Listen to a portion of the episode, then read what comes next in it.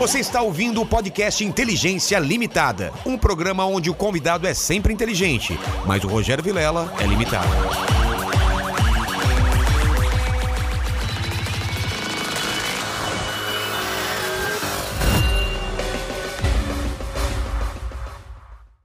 Olá, terráqueos! Como é que vocês estão? Eu sou o Rogério Vilela e está começando mais um Inteligência Limitada. O programa é onde a limitação da inteligência acontece somente por parte do apresentador que vos fala, porque sempre trago pessoas mais inteligentes, mais interessantes e hoje, principalmente hoje, não é diferente o que acontece aqui. Uma pessoa inteligentíssima que vai falar sobre vacina, sobre prevenção, sobre pandemia, sobre Qualquer Einstein. coisa. Sobre qualquer coisa. Sobre qualquer coisa que a gente for Qualquer falar. coisa. Então hoje o chat é muito importante, por quê? Porque a gente vai pegar perguntas, dúvidas de vocês. Eu mesmo, como, sou- como eu tenho a inteligência limitada, eu vou perguntar as perguntas mais básicas que provavelmente você também tenha dúvida aí. Então a gente vai tentar esquadrinhar a pandemia desde o começo, o que aconteceu, o que está acontecendo, como vai ser o futuro, precauções, o que a gente tem que fazer e tudo mais. Eu tenho várias dúvidas aqui que pode ser a dúvida de você. Para fazer pergunta acima de 30 reais, você manda seu superchat. Ah, Vilela, e se eu tiver uma pergunta muito boa e não tenho dinheiro? Claro, você pode mandar uma pergunta muito boa, o Mandíbula tá lá, ele vai ler, independente se você pagar ou não. Mas claro que vai ter uma enxurrada de perguntas, quem, quem faz superchat fica coloridinho lá, parece mais fácil. E se você quiser anunciar o seu negócio no final da, da- da- do bate-papo, a gente fala do seu negócio, do seu Instagram ou alguma coisa, né? Acima de 150 reais, você faz a sua publicidade. Vamos começar? Podemos começar? Bora. Então vamos lá. Valeu, Mandíbula. Você ligou o microfone só pra falar bora. Bora, você perguntou, ué? É, mas- Tive que responder. Tá, mas eu esperava uma resposta um pouco mais elaborada. Vamos começar que hoje o papo vai ser muito informativo e interessante. É isso que eu espero de você. É uma, é é uma participação um pouco mais elaborada do que simplesmente bora. Desculpa, é que eu também faço parte da inteligência limitada. Ah, né? ok. É por, isso, é por isso que eu te chamei. É Eu- por isso que você é eu sei, estagiário. Entendeu? Se você ficar mais inteligente do que eu, é mandado embora, tá bom? Obrigado, eh, doutor Gustavo Cabral. É, antes de começar o papo, eu sou um cara muito interesseiro eu peço o meu presente inútil. Você trouxe alguma coisa? É in- Não é tão inútil assim, mas eu trouxe.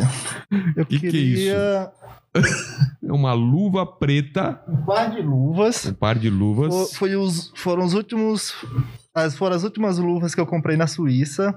Olha que chique, Que mandíbula. eu já tava já de, de saco cheio de, de morar no exterior. Eu falei, cara, não vou usar isso não, cara, mais não. Eu falei, vou usar essa, essa, essas as luvas que eu já usava pra correr. Porra, na Suíça, não é inútil não, cara.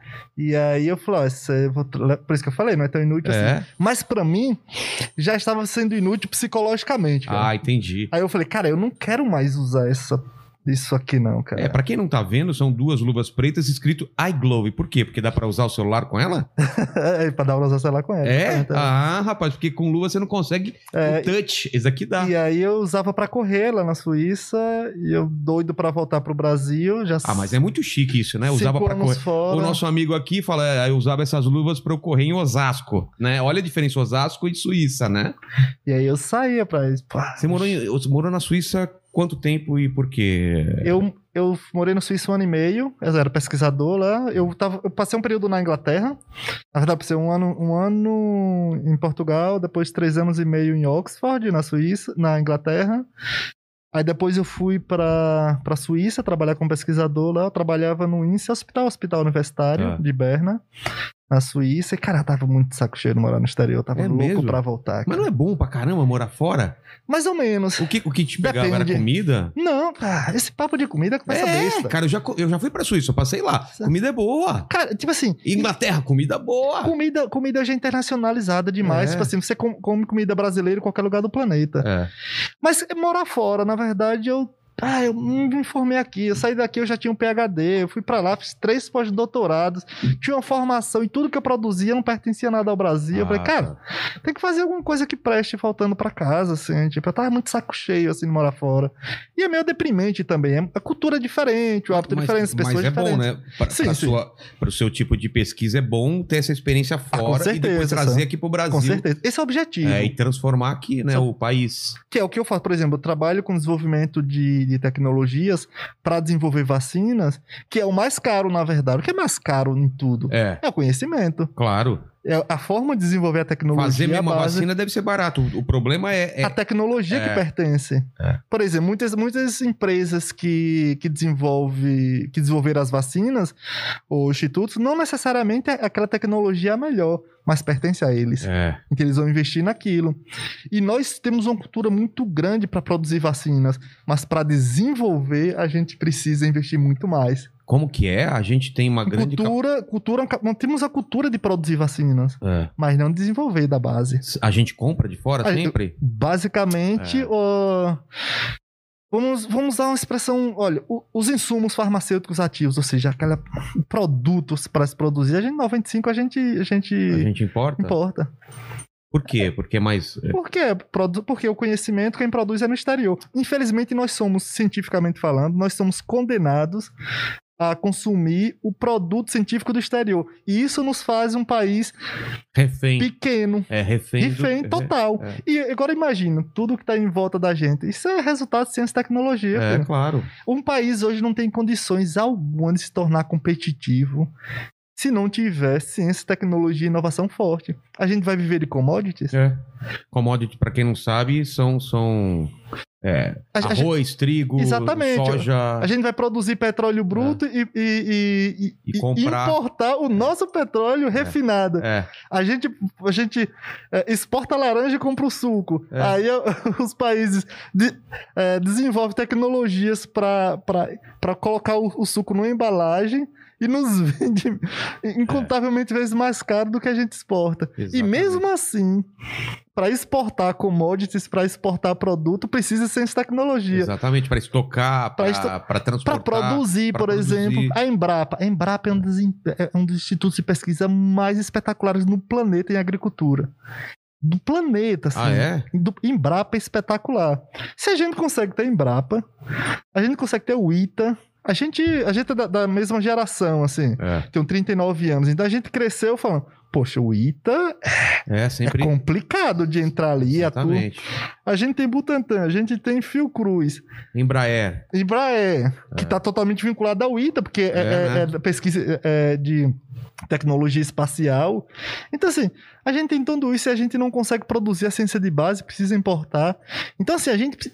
Um- um- se a gente quer imaginar um futuro assim no país competitivo internacionalmente, e, consequentemente dar uma condição é, é, local muito boa, não há possibilidade alguma de deixar ciência, tecnologia e inovação de, de, de fora. É, e é- eu sempre escutei f- falar, pelo menos não sei se é verdade, que na Amazônia tem a cura pra para muita coisa que tá escondido lá e que se tiver pesquisa a gente acha muita coisa lá, né? nós temos, na verdade, todas as condições para qualquer coisa. Ah, nós é? temos a natureza e nós temos o cérebro brasileiro que É. tem uma- algumas capacidades é, diferenciadas. Eu acho também a- o poder de adaptação. a Adaptação. qual- E a gente, a gente é muito criativo. É, Por exemplo, ah, eu trabalhava em Oxford. Onde desenvolver essa vacina do- do- de Oxford?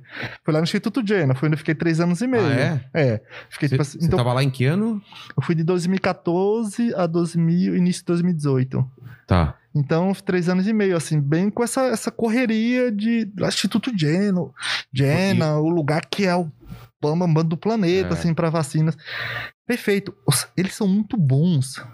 Tem, tem um, é, o dinheiro vem da onde para essas pesquisas? É vem sempre. Lá é público-privado. É público e privado. Sempre é. Quem que é o privado? São as, as- as Empresas. indústrias fa- farmacêuticas? Isso, exatamente. que Porque, assim, para as indústrias farmacêuticas é muito bom é, ter conexão com o laboratório. Por exemplo, a- lá a gente. Imagina que a gente vai produzir algo. Eles Tá. têm um produto. Só que a maioria das empresas não tem a condição de teste experimental que nós, laboratórios, temos. Ah, Porque tá. para você manter um laboratório com experimentação animal, para ter licença do comitê dos comitês de ética, é muito difícil. Investimento muito alto. Então, para a empresa, é muito melhor investir na universidade, testar os produtos dela e ter a parceria, mesmo pagando para a universidade, dividindo, Claro. é, é muito melhor para eles. Só que aqui nós temos um pequeno grande problema. Nós temos o mau hábito de não patentear tudo que nós fazemos. Por que que não patenteiam? Pô, os caras patenteiam Tudo. qualquer ideia. Até Tudo. ideia, né? É, é- é- é o principal. É. É Eles não patenteiam só produto, ideias. É, a gente É. tem, a gente publica, assim, eu não lembro o número exatamente que nós estamos no ranking de publicação, mas é um, publicação científica, Sei. é muito alto. Mas em compensação de patente, é muito lá embaixo. Caramba. Só que patente tem algumas questões. Para você patentear algo, ele tem que ser bom e quando você patenteia, você tem que manter a patente, você tem que ter gastos. É. E o que é que acontece? Aqui no Brasil, a gente tem investimento em ciência e tecnologia, que nós temos um, um- o maior problema. As pessoas falam, tem que ter mais investimento em ciência e tecnologia. Tem, mas esse não é o problema. O problema da gente aqui é que o investimento da ciência e tecnologia ela é instável. Hoje, de repente, tem um investimento muito alto, que é muito bom. Daqui a um ano, o problema acabou, o problema acabou, entre aspas, a poeira baixou, a população não tem atenção, vai lá, corta Vai. ciência e tecnologia. Então a gente vive na gangorra. Quando a gente está desenvolvendo esse, esse, um, esse um copo que nem esse, a gente está produzindo o vidro e tal, tá montando. Se corta no ano seguinte, se corta o investimento em tecnologia, a gente fica na metade. Então o problema maior não é ter o dinheiro para desenvolver. Não, pô, já gastou todo esse dinheiro Já gastou até a dinheiro, metade, que é. é. perdido porque não termina o. Exatamente. E aí a gente fica nesse. Aí, posteriormente, quando a gente submete um projeto, nossos pesquisadores, tem que ser inovador. É, Isso aqui já não é inovador, porque passou do. porque passou do tempo. A gente perdeu isso. Então, assim, a gente precisa ter início, meio e fim. É. A ciência, início, meio e fim. E aí a gente vai gerando para a sociedade o que é de mais valioso hoje do planeta. Na verdade, sempre foi, mas Sempre foi, né? que é o resultado de ciência, tecnologia e inovação. É que a gente fica muito à mercê dos governos, né? Demais. A gente fica. Ideologia, governo, aí tem um que, que fica contra o outro, ele quer cortar as coisas do outro porque acha que é ideológico, aí vem o outro, quer cortar esse, começa sempre do zero e vai sempre destruindo, pelo menos vendo de fora, parece que é isso, Sim, né? Mas é muito isso. É. E outra coisa, outra coisa também que a gente tem é que parece que tem um grupo de. Agora surgiu o que a gente chama de mercado. Mercado é o grande Deus. Hum. Ou seja, parece que o investimento no Tudo Brasil tem que dar resultado tem que dar resultado imediato. Imediato, é. E ciência, tecnologia e inovação não é assim. Claro que não. É, é longo, mas o que obtém é permanente. É. Poxa, a gente compra celulares caríssimos. O que é que nós temos de tecnologia? Quem não tem um celular É. nesse Brasil? A, po- a população mais pobre, claro. Mas nós temos mais celulares no Brasil do que pessoas. É. Então, assim, como assim a gente não, não tem, não tem pouquíssimo, pouquíssimo investimento tecnológico nisso? Computadores, medicamentos, como eu falei, poxa. Chega tudo pronto pra gente. E aí não tem Caro. como a gente competir. É. Como é que a gente vai competir se não tiver uma ideia, um projeto de desenvolvimento científico e tecnológico a longo prazo? É, antigamente teve a, a ideia idiota de fechar o mercado e, e forçar o pessoal a comprar, comprar produto brasileiro, mesmo sendo ruim. Não deu certo. Não vai a- dar. Porque o pessoal preferia trazer de fora, arranjar um jeito de, de, de, de contrabandear e tal, tal, tal. E aí, quando chegava e comparava com o nacional, não, tem que incentivar. É o produto nacional competir com o exterior Exatamente. e, e ser tão bom quanto ou que melhor. nós temos condições de fazer isso. É. Você, você falou, eh, você deu o exemplo da Embraer. É. Com todo respeito, meu filho, a Embraer compete com eh, Estados Unidos e Com a Rússia, França, filho. é, com a França, com os É, Estados com, Unidos. com a França a gente tá bem um passo a mais. É, a gente sempre ganhava da França É. nas, con- nas concorrências. É, né? sempre Estados Unidos e Rússia a É. gente compete. que, Então, a, que a Boeing e a. a Boeing, a Rússia, eu, eu- Eu, também não lembro. não é lembro da- não, da assim, mas são as três de, de investimento É, e nós somos, grandes. estamos sempre é, é, competindo de igual para igual. Claro que eles têm investimento Mas parece brutal. que mesmo aí a gente perdeu terreno pra caramba, não perdeu? A gente era Foi. muito mais competitivo antes do que agora. né? Alguns anos, é. É. Porque, assim, de 2016 pra cá, teve um baque enorme pra nós cientistas. A gente tava discutindo. Imagina, o que nós sobrevivemos hoje da ciência no Brasil é menos de um quarto do que nós tínhamos em 2015. Ah, é? Um quarto? Um quarto. Agora você imagina, e mesmo assim, o investimento, mesmo assim, o, o, o- o dólar aumentando, porque a É. gente exporta, a gente exporta praticamente tudo. Importa. Importa, desculpa, É. a gente importa praticamente tudo. A gente vende. a E assim, ou esse quarto, um quarto, ainda é muito menor se, é, se comparando, é, comparativamente ainda é menor do que antes, porque o dólar tá Exatamente. muito maior. A gente, Cara. imagina, é, o investimento em ciência e tecnologia em 2002 ficou naquele pi- pico assim de 2, 3 bilhões, falando em- no Fundo Nacional de Desenvolvimento Tecnológico. Ah, SNPq, CAPES, são os principais fundos de investimento. 2, 3 bilhões, aí começou a aumentar, chegou em 2000, aí começou a aumentar, 5, 6, 7, 8. Aí em 2008 teve o problema, aquele problema do mensalão, aí cai. É. Que a primeira coisa que corta, tem qualquer problema, corta é isso: educação, saúde e ciência e tecnologia. Aí passa, aí volta, volta, volta o pico. Em 2015 tem o pico novamente. Aí teve o impeachment, aí foi ladeira abaixo. Primeira coisa que o Temer fez foi cortar 46% de ciência, tecnologia e inovação. Pra, pra jogar pra outro lugar ou simplesmente cortou? Cortou, para ter um controle no país, mas em compensação teve, teve um aumento de mais de 50% para o judiciário. É, porque eles precisam, né? É o pessoal que tá precisando de dinheiro. Tá precisando ganhar um pouco, tá né? pouco, né? Imagina você vê alguns áudios absurdos, Cara, é um o pessoal absurdo reclamando de ganhar só 30 mil reais. É. É, é de Não, chorar o coração. todas as outras mordomias que os caras têm, né? Exatamente, é, é auxílio moradia, É. porque a mansão que eles moram precisa de pagar energia ou coisa assim. Parece brincadeira, mas é. Mas, doutor, você estava falando do, do- de Oxford. Aqui Isso. no Brasil, comparativamente, é o, é o Butantan que a gente tem, que seria mais próximo. ao- Fiocruz. Hã? Fiocruz. Fiocruz. Fundação Oswaldo Cruz. Ah, e aí? É, é, o que, que se faz lá e o que, que se faz no, no Butantan? Por exemplo, eles são muito parecidos. O Butantan e a Fundação Oswaldo Cruz, tudo Butantan, porque o, o Butan- o- a Fundação Oswaldo Cruz é, É do nacional. Ah, é É nacional? nacional, isso. A, a sede principal é no Rio. É, eu achei que era do Rio. Mas assim, tem na Bahia, tem em Recife, Ah, tem, tá. tem no Brasil inteiro, assim. Então, a Fundação Oswaldo Cruz é, ganhou o prêmio em 2016 como uma das principais institutos de pesquisa do planeta em saúde Caramba. pública. Referência, assim, 2000, sabe? Do mundo. Aqui, a Fundação, a- o Instituto Butantan, ele é estadual. Tá. Mas assim, eu, eu fazia várias apresentações, assim, em Oxford, nos lugares sobre os nosso instituto de pesquisa, Butantan, Fundação Oswaldo Cruz, as nossas universidades. O pessoal pensava que era mentira minha. As instalações são boas. É? Nós temos faz... aqui o, a- a- o Butantan. O Butantan, por exemplo, exporta soro antiofídico para América Latina inteira. A gente, nesse, nesse ponto, a gente tá, em, tá, tá lá em cima. Frente do- É. do resto da humanidade. Caramba. Assim, é. Nós exportamos vacina pro Brasil inteiro aqui do Butantan. Então, assim, fica meio paradoxo, né? A gente fala, como assim a gente é, é, É, passa tanta dificuldade tendo institutos como esse? Por uma questão bem simples: instabilidade.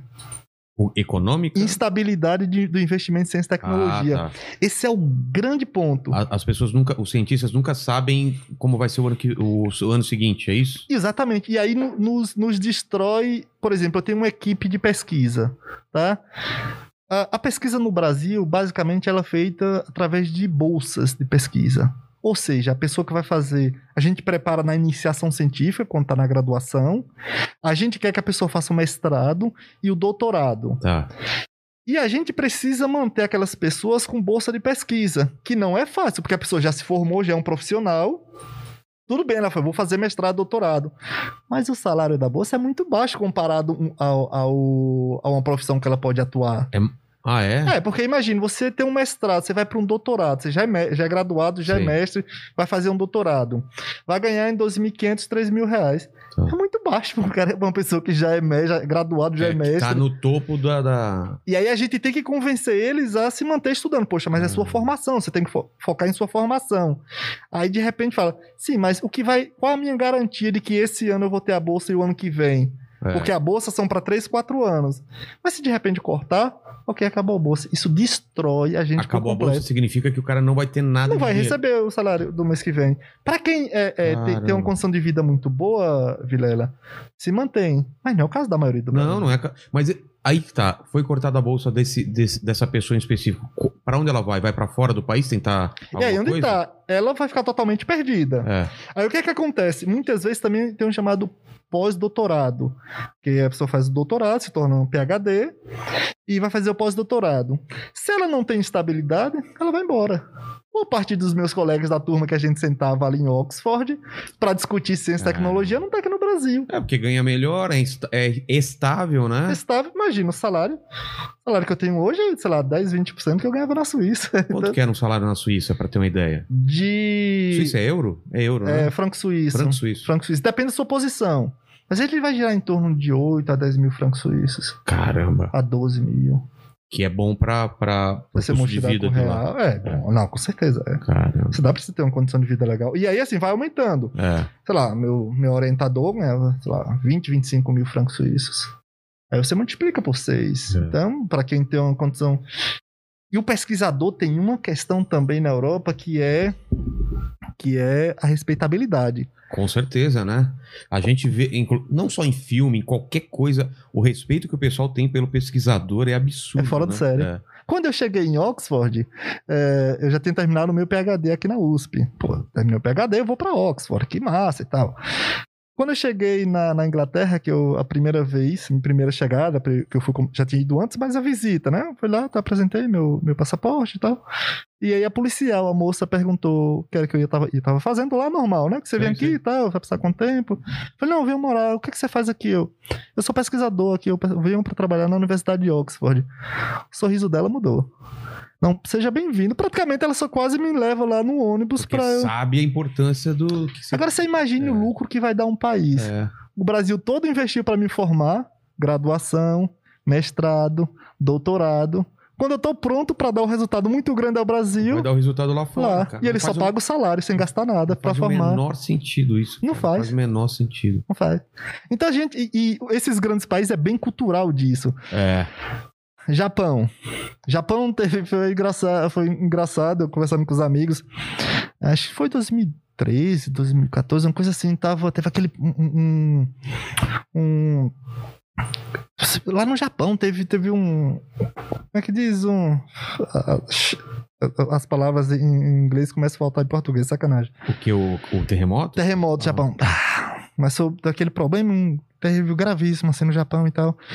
Porque a gente começa a receber em vários lugares do mundo, vários amigos, é, convites no Japão para recrutar pesquisadores. O que, é que eles fazem, basicamente? Quando eles têm qualquer problema, eles fazem convite em vários institutos de pesquisa no mundo para migrar, migrar para lá.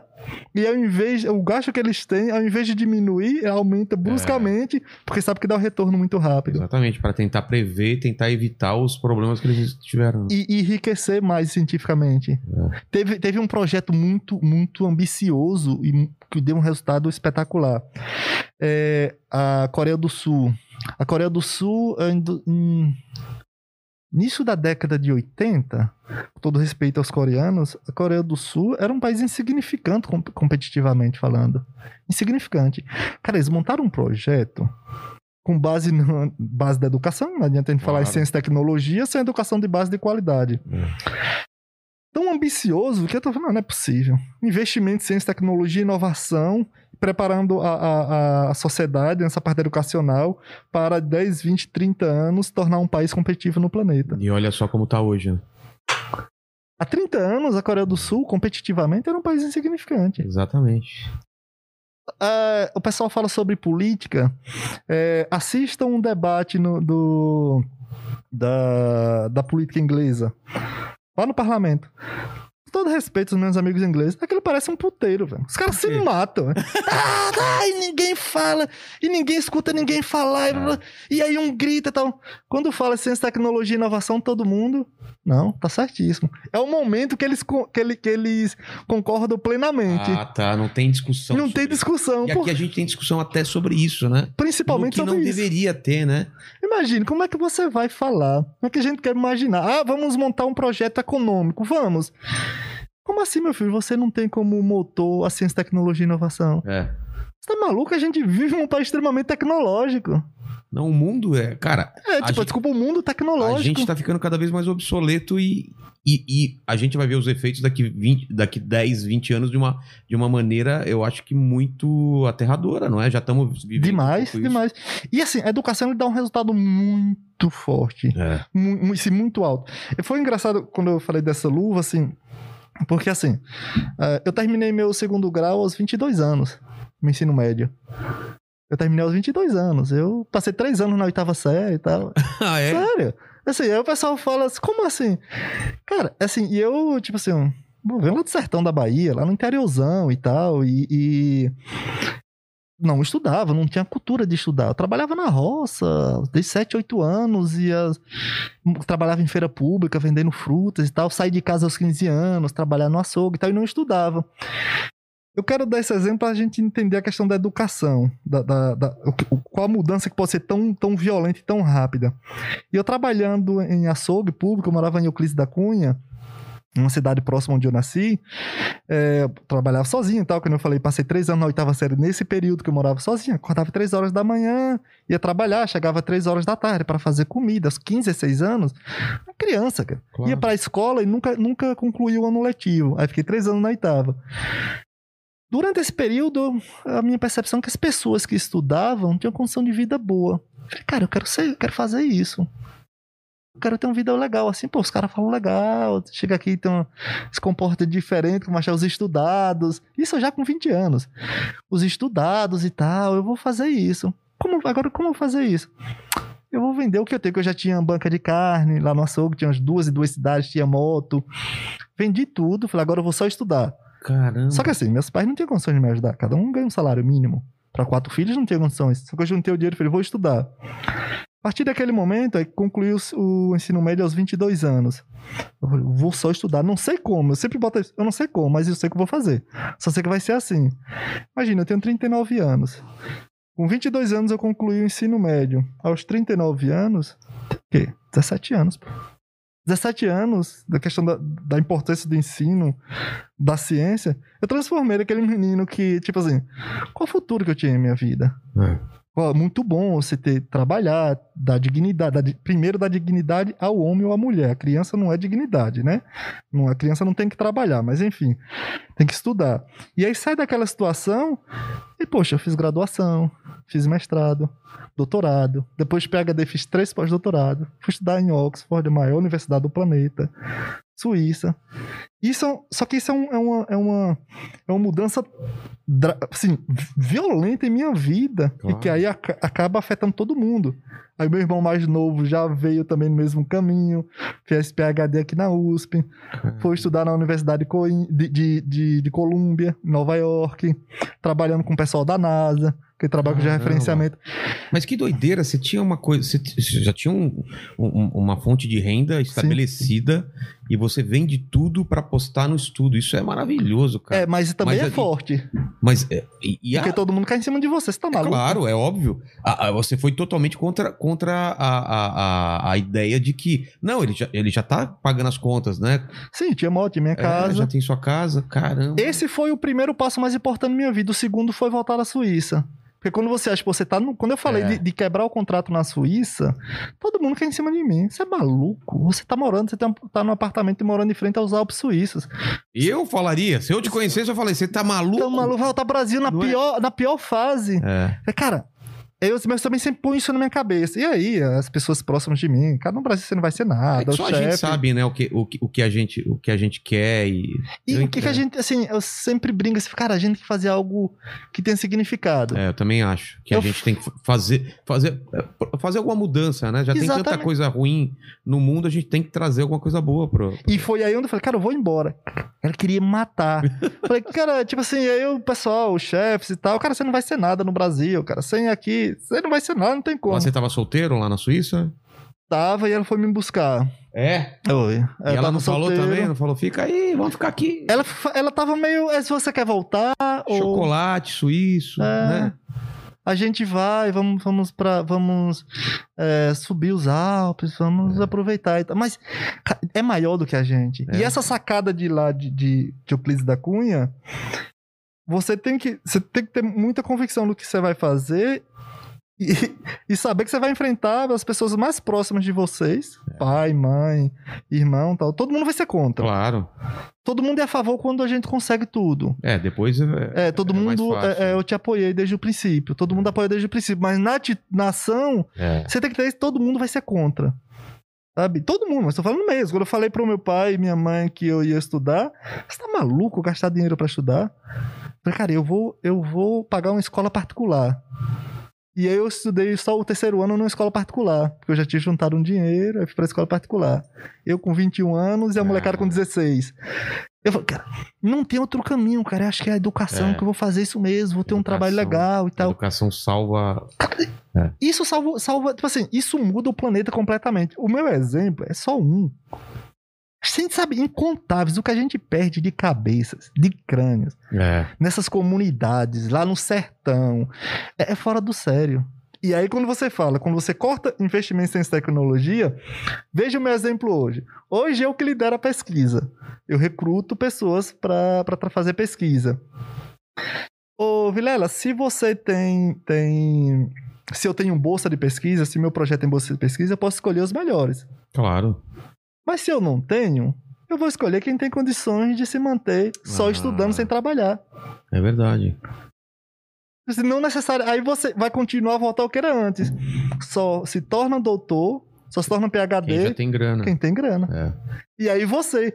Essas pessoas vão continuar bem de vida, mas a sociedade não. Exatamente. Vai ficar muito restrito.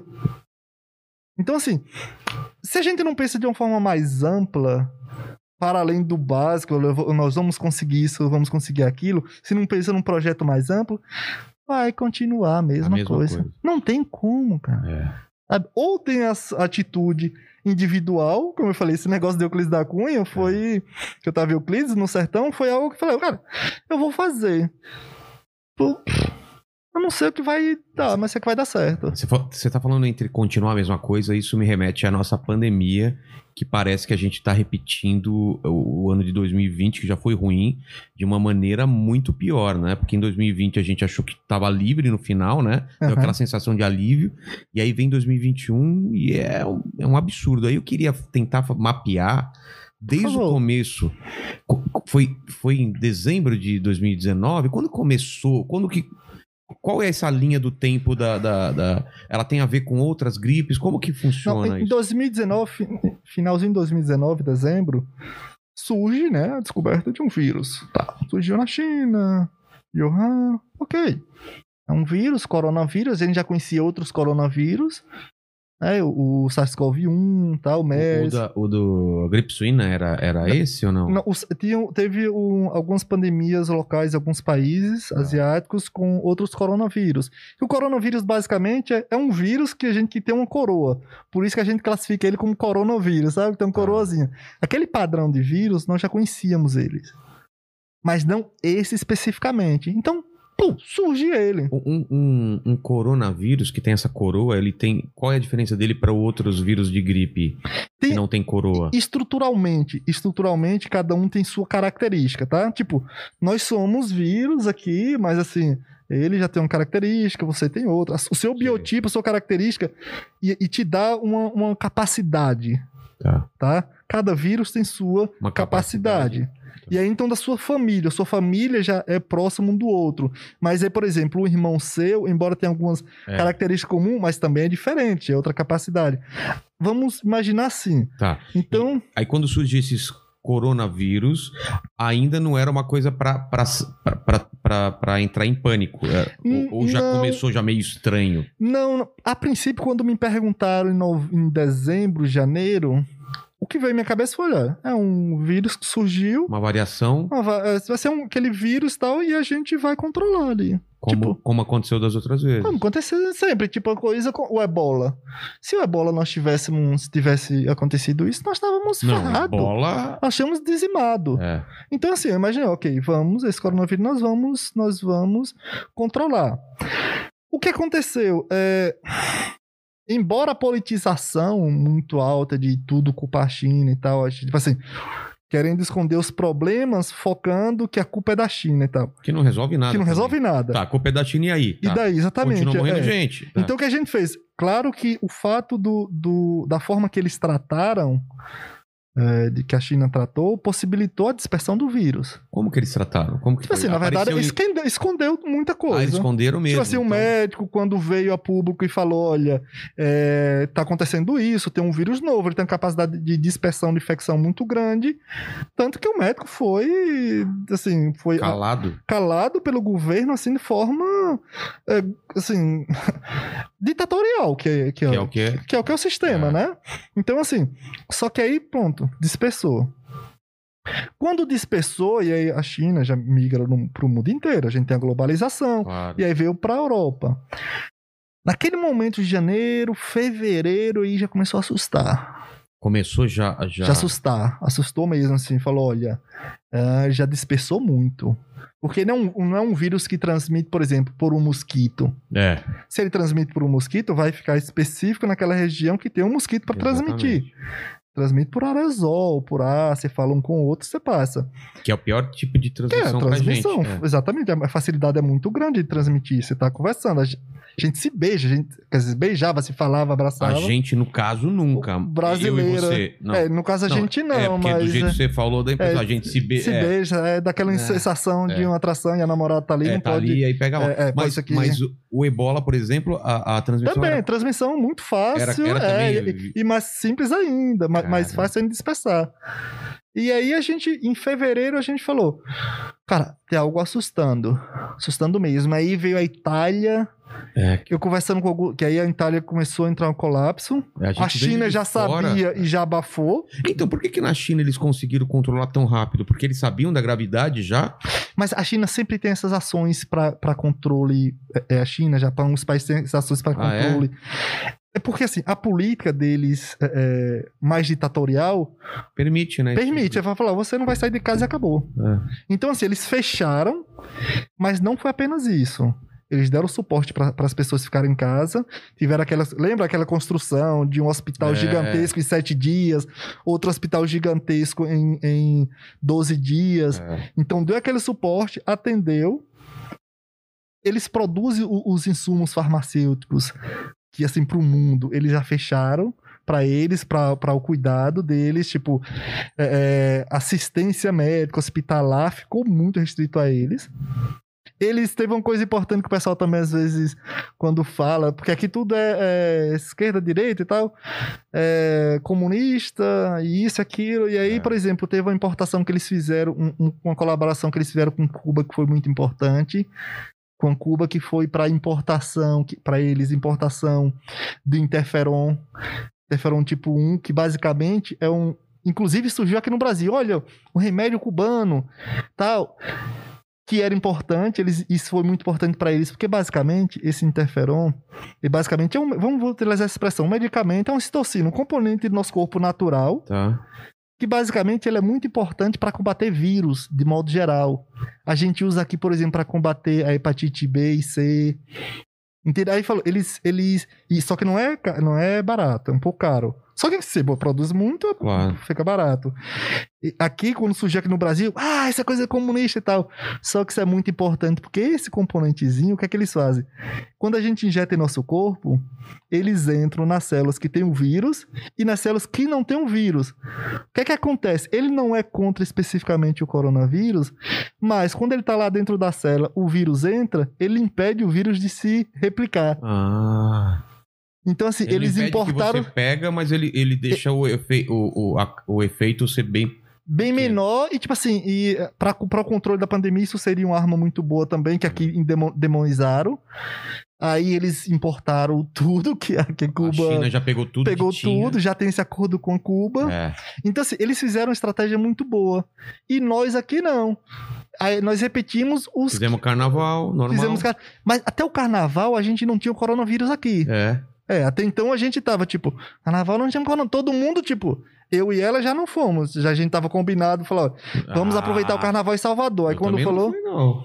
eu falei, olha. Você ah, foi no. Você foi, mandíbula, você foi pro carnaval? Foi por lá? Seja sincero. Não, não fui. Tá Não fui. vendo? Não. Mas eu já não vou em qualquer carnaval. Eu também não. Então não- a gente É. não conta. Agora a namorada dele olhou assim com o cara de que não É. era mentira, assim, cara. Ele foi ou não foi? Vocês foram? Tranquilo, tá bom. Foi, então não foi não. Aí a gente tinha combinado, falei, não vamos. Não tinha nenhum caso no Brasil, então, até não, o carnaval. então não. Aí falou, ok, não vamos mesmo assim, porque a coisa está piorando. Tá piorando, a Itália começou já a entrar em colapso e a- Então, então vamos lá. O paciente zero foi em sempre é a China. a China, como Foi. chama a cidade? No, é, Wuhan. Wuhan. Wuhan. é, em dezembro. Isso. Na, é, em- na Itália explodiu os casos em. Já janeiro, fevereiro já estavam, já, já tinham casos. A em março, Espanha em março também? colapso. Depois da- Itália começou a Aí, por espalhar. exemplo, Espanha. Espanha, o vírus já estava, já estava na Espanha em março. Ah, E eu tava, tava até conversando com os amigos naquela passeata de 8 de março, Dia Internacional da Mulher. O vírus lá, eu conversei com os amigos, olha, Espanha se ferrou. Lá Por quê? foi- Porque o vírus ele tá dispersando muito rápido, teve aquela passeata muito com muita aglomeração, casa caiu, um mês, 15 dias, um mês depois, colapso. E aí Estados Unidos. E aí foi incrível porque exatamente os países que subestimaram o vírus, Itália, Espanha, Inglaterra, Inglaterra também? Inglaterra também, teve É, né? o, os Estados Unidos com Trump, aquela coisa que nada, nós somos Superman. Aqui, estado, aqui no Brasil, que é o presidente, olha, o máximo que pode ter são 800 mortes aqui no Brasil e 20 mil mortes no mundo, isso é, isso é exagero da mídia e tal. Esses países foram os primeiros que sofreram. E aí. Aqui foi- bateu mesmo. Começou a bater em março pra gente? Eu não lembro. Não, março, março foi, foi o primeiro caso, tá? Março, aí veio abril, maio, junho, aí já começou. Quando aí, que fechou aqui? Julho, julho que foi o pico pior. Junho, julho e agosto foi o pior. Mas Cara. em março eles já começaram a fechar A algumas coisas e restringir aqui, eu lembro. Mas assim, é- era algo bem, bem restrito, ainda não, a gente tá, porque a gente tava alertando muito. É. Só que nós estávamos alertando de uma forma meio que é, com conhecimento que nós tínhamos dos outros vírus. É. não desse. Então, assim, era muito propício a erros. E esse foi o maior problema, porque é, os exemplos políticos iam exatamente em nossos erros. Ah, vocês erraram nisso, vocês erraram naquilo. Claro que a gente ia errar. A gente estava tentando, sempre tinha um erro, mas nós estávamos acertando muito. Um deles é, olha, mantenha o isolamento, mantenha a máscara, uso de álcool gel. Isso a gente tem que manter. Erros que a gente vai fazendo, a gente porque ciência é assim. É. Olha, a maioria das coisas que nós fazemos em laboratório dão erradas. É claro, né? Faz Até que a do- gente consiga um que É dê tentativa certo. e erro, tentativa e erro, e quando acerta, replica, faz, até- faz de novo, de novo, até A- ver se tá e, e se- e sempre uma coisa que é interessante no laboratório é nunca repete o que nós fizemos anterior. Ah, Nós temos, nós montamos esse protocolo. As pessoas é, acham engraçado no meio científico, é um ambiente elitizado, pessoal muito inteligente, isso, aquilo. Eu brincando com o pessoal assim, essa elitização, esse narcisismo científico é uma farsa. ah, Por é? quê? Porque a gente erra pra cacete. Tipo, a gente monta. Quando a gente tem algo certo no laboratório, a gente dança balé. É conquista, né? Cara, tem coisas, alguns exemplos, assim, tipo, às vezes em Oxford à noite, assim, trabalhando, dava uma coisa certa. Aí não tem inglês ou brasileiro ou mexicano, se abraçava. What the fuck? Isso é muito legal e tal. Então, assim, a, maior, a ciência nos ensina a ser humildes. É. Porque a gente vai errar a maioria das vezes. Só Você que tá- o que tá dá por- certo. Você tá falando porque aqui no Brasil a gente subestimou, Sim. superestimou? O que, que a gente subestimou e começou a negar muito a ciência. Ah, O que a gente falava, não, mas a ciência erra, a ciência falou estava errado. ficou muito, ba- bateu muito aqui o, o, Átila, né? O que ele falou do um milhão de mortes. Foi, exatamente, que também é uma coisa que a gente precisa ser muito cuidadoso. É, a gente tem que orientar, mas tome cuidado com o terror. Por que eu falo isso? Porque quando a gente lança o terror, lança o medo ex- excessivo, a gente não vai afetar a população que a gente é o alvo. Aquelas pessoas que a gente tá. Olha, a gente precisa trazer, a gente precisa da colaboração de vocês. A gente vai afetar aquelas pessoas que estão se cuidando. E, e, consequentemente, se as pessoas hoje estão se cuidando, elas estão mais suscetíveis psicologicamente. Ah, tá. Então, quando a gente lança o terror para as pessoas, a gente vai afetar exatamente quem está nos ajudando. E nós temos um grande problema hoje que é a questão psicológica. Doença por doenças mentais. Porque as pessoas, nós somos saciáveis, a gente sai. Você ficar em casa afeta muito. Então, naquele momento, quando lançou aquilo, ó, vamos ter e tal, que na verdade o Atila, basicamente, ele só ele leu um artigo científico que previa aquele número exacerbado de mortes. Um artigo, por exemplo, do, do grupo lá de, de- da Inglaterra. De Oxford? Foi da Inglaterra, foi da Imperial College, Ah, tá. que é lá de Londres, a universidade. Eles fizeram aquela, aquela previsão. Se não houvesse o. o Uma projeção dessa. é, ele fez, fizeram a projeção em cima. ó, Se não, vocês não ti- tiverem as ações corretas, vocês vão ter um desastre humano muito grande. O que o Atila fez, o Atila fez foi ler aquilo.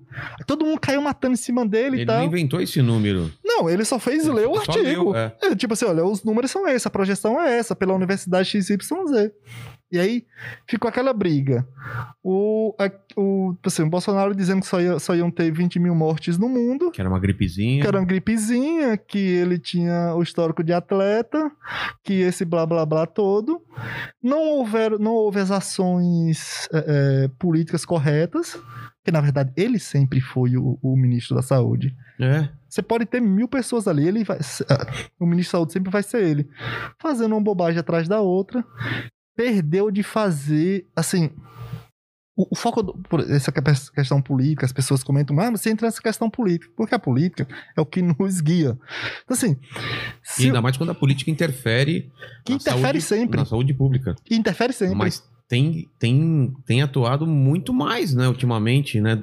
Porque eu imagino que um, um presidente não precisa entender de pandemia, de vírus e nada. Por isso ele, Ele tem tem os que ter uma, ministros. é, tem um ministro que, tem, que cuida disso. É, Só que ele senão- não deixa cuidar. Se não, assim, pra quê então É, um ministro? Exatamente. Porque você contra o- com- é, contrata um ministro, de repente ele não pode ser é um especialista em, em- em- Ele não pode ser, De repente ele não é um médico, não é um cientista. Mas ele compreende de saúde pública, ele compreende de educação, ele compreende de estratégias para montar projeto. Então, consequentemente, o ministro ele vai ser capaz de formar equipe multidisciplinar que vai atuar num Brasil que é necessariamente precisa de, de multidisciplinaridade, que a gente está falando de País continental. Continua, aqui- e mesmo aqui, a- o diálogo que eu tenho contigo é diferente do diálogo que eu tenho na comunidade. É, com certeza. Então, assim, as estratégias de saúde pública, educação, precisa ser multidisciplinar. Então, assim, quando você monta essa equipe, eles nunca fizeram isso. Cara, a gente não tem. Foi formado há pouco tempo um comitê. Um comitê de combate à crise da pandemia. Nós temos um comitê. Quando a gente tem um problema grave, a primeira coisa que se monta em qualquer país é formar um comitê específico para aquilo. Em um comitê. A primeira coisa que o ministro, quando ele tem, ele falou: ok, as coisas comuns do ministério vão seguir. Mas agora nós montamos um comitê do combate à crise. Naquele período ali de pelo menos abril, maio. Olha- tava- o, o Mandetta ficou até quando? Ah, Acho que ficou até junho, julho, eu não lembro. Tá. É, então, assim, ele. Então, naquele período, monta, monta o, o comitê de combate à crise. Não houve. Então, o vírus se espalhando. É. O vírus espalhando. Parte da população aderindo e parte da população não. Ou adere todo mundo, ou todo mundo quebra a cara. É bem simples. É. Um vírus como esse, então foi junho, julho, o pico. Saiu em abril. Abril. Foi no comecinho ainda. Caramba, cara. aquele era o período para montar É. a- o comitê. E ficou um bom tempo sem ninguém. Foi, aí ficou o substituto dele, que depois virou o ministro, né? Que, É. que é um dos. Ele, ele vai entrar na história pro pior ministro da, da, da, da história de todos os ministros possíveis, assim. Qual é o nome dele? O, o que entrou em seguida do Mandetta foi aquele Nelson Teich. Foi, que só ficou, ficou menos de um mês. Aí, aí depois. As é, olheiras lá, né? Foi, ele entrou quando ele, acho que a primeira reunião dele, ele já entrou em decadência com aquelas olheiras, assim. Aí depois entra o, o, o general lá. Que aquele ali, aquele vai entrar com os piores ministros do planeta de todos os tempos, em todos os ministérios, assim. Um desastre atrás do outro. Até quando ele acertou, ele foi obrigado a errar. Que foi ah, quando ele, ele, eh, entrou em um acordo com o, o Instituto Butantan para comprar as vacinas. Ah, tá. Que aí o, o, o presidente falou: não, não tem acordo nenhum porque eu não compro essa vacina. E ele foi lá e desfez o acordo. Então, a- agora vamos falar desse, desse lance das vacinas. É, A gente tem a sensação, pelo menos eu tenho a sensação, que a gente poderia estar um pouco melhor se tivesse comprado as vacinas antes. Muito melhor. Quando Como foi esse lance? Quando foi oferecido pra gente? Por que, que a gente não comprou? O que, que aconteceu? O que acontece? É, o desenvolvimento da vacina, de vacinas, ele tem algumas estratégias, tá? Embora esse, a, gente, a gente importou muita coisa, mas sempre isso é aquela estratégia. Modelo animal, estudo em, animais, depois vai para estudo em seres humanos. Estudo em seres humanos, a gente chama fase 1, fase 2, fase 3. Tá. Aquela fase 1 e fase 2 é quando a gente testa nas vac- as vacinas que foi testada em animal com seres humanos, para saber se não vai causar nenhum efeito colateral, para saber se replica o que nós fizemos com animais. Ah, tá. Essa é a fase. Aí, as melhores estratégias vai para fase 3. Nessa fase 3 é quando a gente testa milhares de pessoas. Esse testar milhares de pessoas é para saber se realmente a vacina funciona, as pessoas vão estar expostas e tal. Nesse momento é onde entra a equipe. Se a equipe tem uma, uma noção básica de saúde pública, fala: opa, quando é que a gente vai entrar em negociação e quais nós vamos entrar em negociações? Com todas. Claro. Porque, mas se alguma der errado, não importa. Se a gente perder, é, tipo, um bilhão aqui, se a economia voltar mais cedo, nós vacinarmos a população, a economia voltar mais cedo, a gente cobre esse prejuízo, assim, facilmente. E ali, período de julho e agosto, que foi o período que essas vacinas entraram nessa fase 3. Já tão rápido assim? Foi, tipo, essa fase 3. Então as coisas entraram. Mas essa fase 3 necessariamente precisaria de pelo menos seis meses para ter aprovação. Tá. E é isso que a gente falava. Esse ano é difícil. Eu batia muito esse ano é difícil a gente ter é. vacina. Porque essa fase 3 é aquela fase que a gente testa com seres humanos, além da vacina funcionar, porque por isso que a gente testa geralmente com pessoas da saúde e tal, porque elas estão mais expostas, é. elas precisam ser infectadas naturalmente para saber se a vacina funciona. Além disso, a gente precisa saber se a vacina gera uma proteção por no mínimo seis meses. Por isso que eu falava, esse ano é difícil, porque a gente tem que saber. Imagine se uma, se uma vacina funciona só por três meses. É. Tipo, vai estar tá vacinando três, três meses a população? Isso não existe. Então, assim, naquele momento a gente sabe, olha, esses seis meses que a gente vai saber se a vacina funciona. Mas se você tem uma equipe que ela entende do que está falando em saúde. Quando eu falo saúde pública, eu estou incluindo, as pessoas têm que entender. Saúde pública não é só saber de um hospital. As pessoas falam, ah, ele é médico ou não é? O médico, às vezes, ele compreende do hospital e tal, mas não tem noção do que é saúde pública, não sabe o que é, tem que entender o que é educação, é. tem que entender estratégias para montar, por exemplo, uma equipe multidisciplinar. Eu sempre bato essa questão multidisciplinar, porque o Brasil é heterogêneo, tem que ter multidisciplinaridade, é. tem que ser linguagem para cada grupo. A mesma linguagem que chega em você não é a mesma linguagem que chega em mim. Entende? É diferente. Então, assim, nisso daqui, naquele momento, em julho e agosto, é quando ele falou: vamos investir em todas então, as pesquisas do mundo. E, e na época as maiores eram que três pesquisas? É, tinha, uma, tinha umas cinco ou seis. Tinha ah, é? cinco, era, porque tinha a de Oxford, tinha a, a daqui do, do, a Sinovac, junto com o Instituto Butantan, tá. tinha a Moderna, lá nos Estados Unidos, tinha a BioNTech, que depois a Pfizer, que o pessoal fala muito, a vacina da Pfizer. É. Na verdade, a Pfizer só fez juntar com a BioNTech, que é da Alemanha. Ah, é? É, é na verdade, não é a, a vacina da Pfizer. A Pfizer ela pegou já a vacina pronta, investiu pesado. E colocou a marca dela. Colocou a marca dela. Tá. Tinha essa, por exemplo, essas, se eu estiver esquecendo alguma, essas quatro. Talvez a da China qual era? Era a Sinovac, a Coronavac. Tá. Então a Coronavac, essa de Oxford, a Moderna, é, a, da Pfizer, a da Pfizer, o BioNTech, tem a da Johnson Johnson também, ah, é? a da Janssen, que por exemplo é a única vacina que precisa só uma dose. Ah. Basta uma dose para ela. Então, no mínimo vai ser cinco. Investe nas cinco. Como fez o Canadá, como fez os Estados Unidos. Por e o Brasil fez o quê? Disse que era para não comprar a vacina da, da, da Coronavac porque era, começou a chamar de vacina. É, de vacina comunista. Vacina comunista, que era, era vacina do Dória, que era não sei o quê, sendo que desrespeitando nossa principal, uma das nossas principais peças de saúde pública, era o Butantan. Tá. Então, nós temos esses cinco. Vou dar um exemplo, deve ter mais um que eu esqueci de citar. Então, se nós temos essas cinco. Todas na fase 3. Todas na fase 3. O que é que se faz? Investe nelas. Porque isso, nesse momento, a empresa, para a empresa é muito bom. Por que para a empresa é muito bom? Porque eu estou numa vacina que está em desenvolvimento. Se eu tenho um investimento de um país como o Brasil, uma potência que nem o Brasil, eu ganho, além do dinheiro, a credibilidade. Exatamente. Porque falou que se o país está investindo em mim, os, as acionistas vão em cima disso. Porque isso, essa é a estratégia de, de, de negócio. É. Eu tenho credibilidade e tenho dinheiro. Então, eles sempre vai, vão ganhar. Então, quando você faz esse investimento, mesmo que só dessem duas ou três certas, nós tínhamos uma quantidade. Porque se a gente faz investimento, nós temos o chamado direito de compra.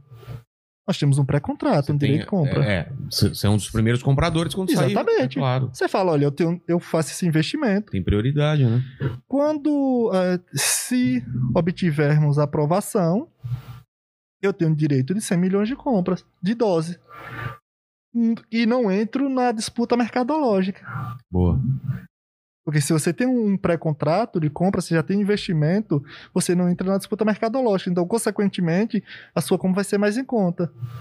E aí, o que é que acontece? Você compra, você tem um, um direito de compra de 50 milhões, de, ci- gera- no mínimo você, você poderia exigir 50, 100 milhões. É. Como a própria Pfizer fez. Ofereceu, o pessoal fala 70 milhões, mas foi 70, 100 milhões de, dose, de doses em agosto a setembro para o Brasil. O Brasil falou, não. Então, ali, quando você faz investimento, você tem uma pré-compra, dezembro, janeiro, tem aprovação, você consegue obter, tipo... já tá, já tá tá em lá. cima. É. E essa é a única estratégia que nós temos para controlar, nós tínhamos para controlar a pandemia. Sabe por quê? Por mais que a gente tenha a possibilidade de termos 300, 400 milhões de doses no segundo semestre, isso nos angustia, cientistas. É? Isso nos dá uma angústia enorme. Sabe por quê? Porque de repente essa- essas, essas vacinas podem não ter a mesma funcionalidade que ela tem hoje. Porque o vírus está mutando. Caramba, E se surgir uma essa- mutação que ele escape parcialmente da vacina? Mesmo que não escape completamente, escape parcialmente. Então a gente teve o erro de não comprar lá atrás e não investir lá atrás. Exatamente. Esse foi tá- o grandíssimo erro. E aí, é claro, todos esses países que investiram tiveram prioridade e a gente ficou lá atrás na fila esperando e falou: Ó, a gente tá aqui. Tá dando. Calma, espera.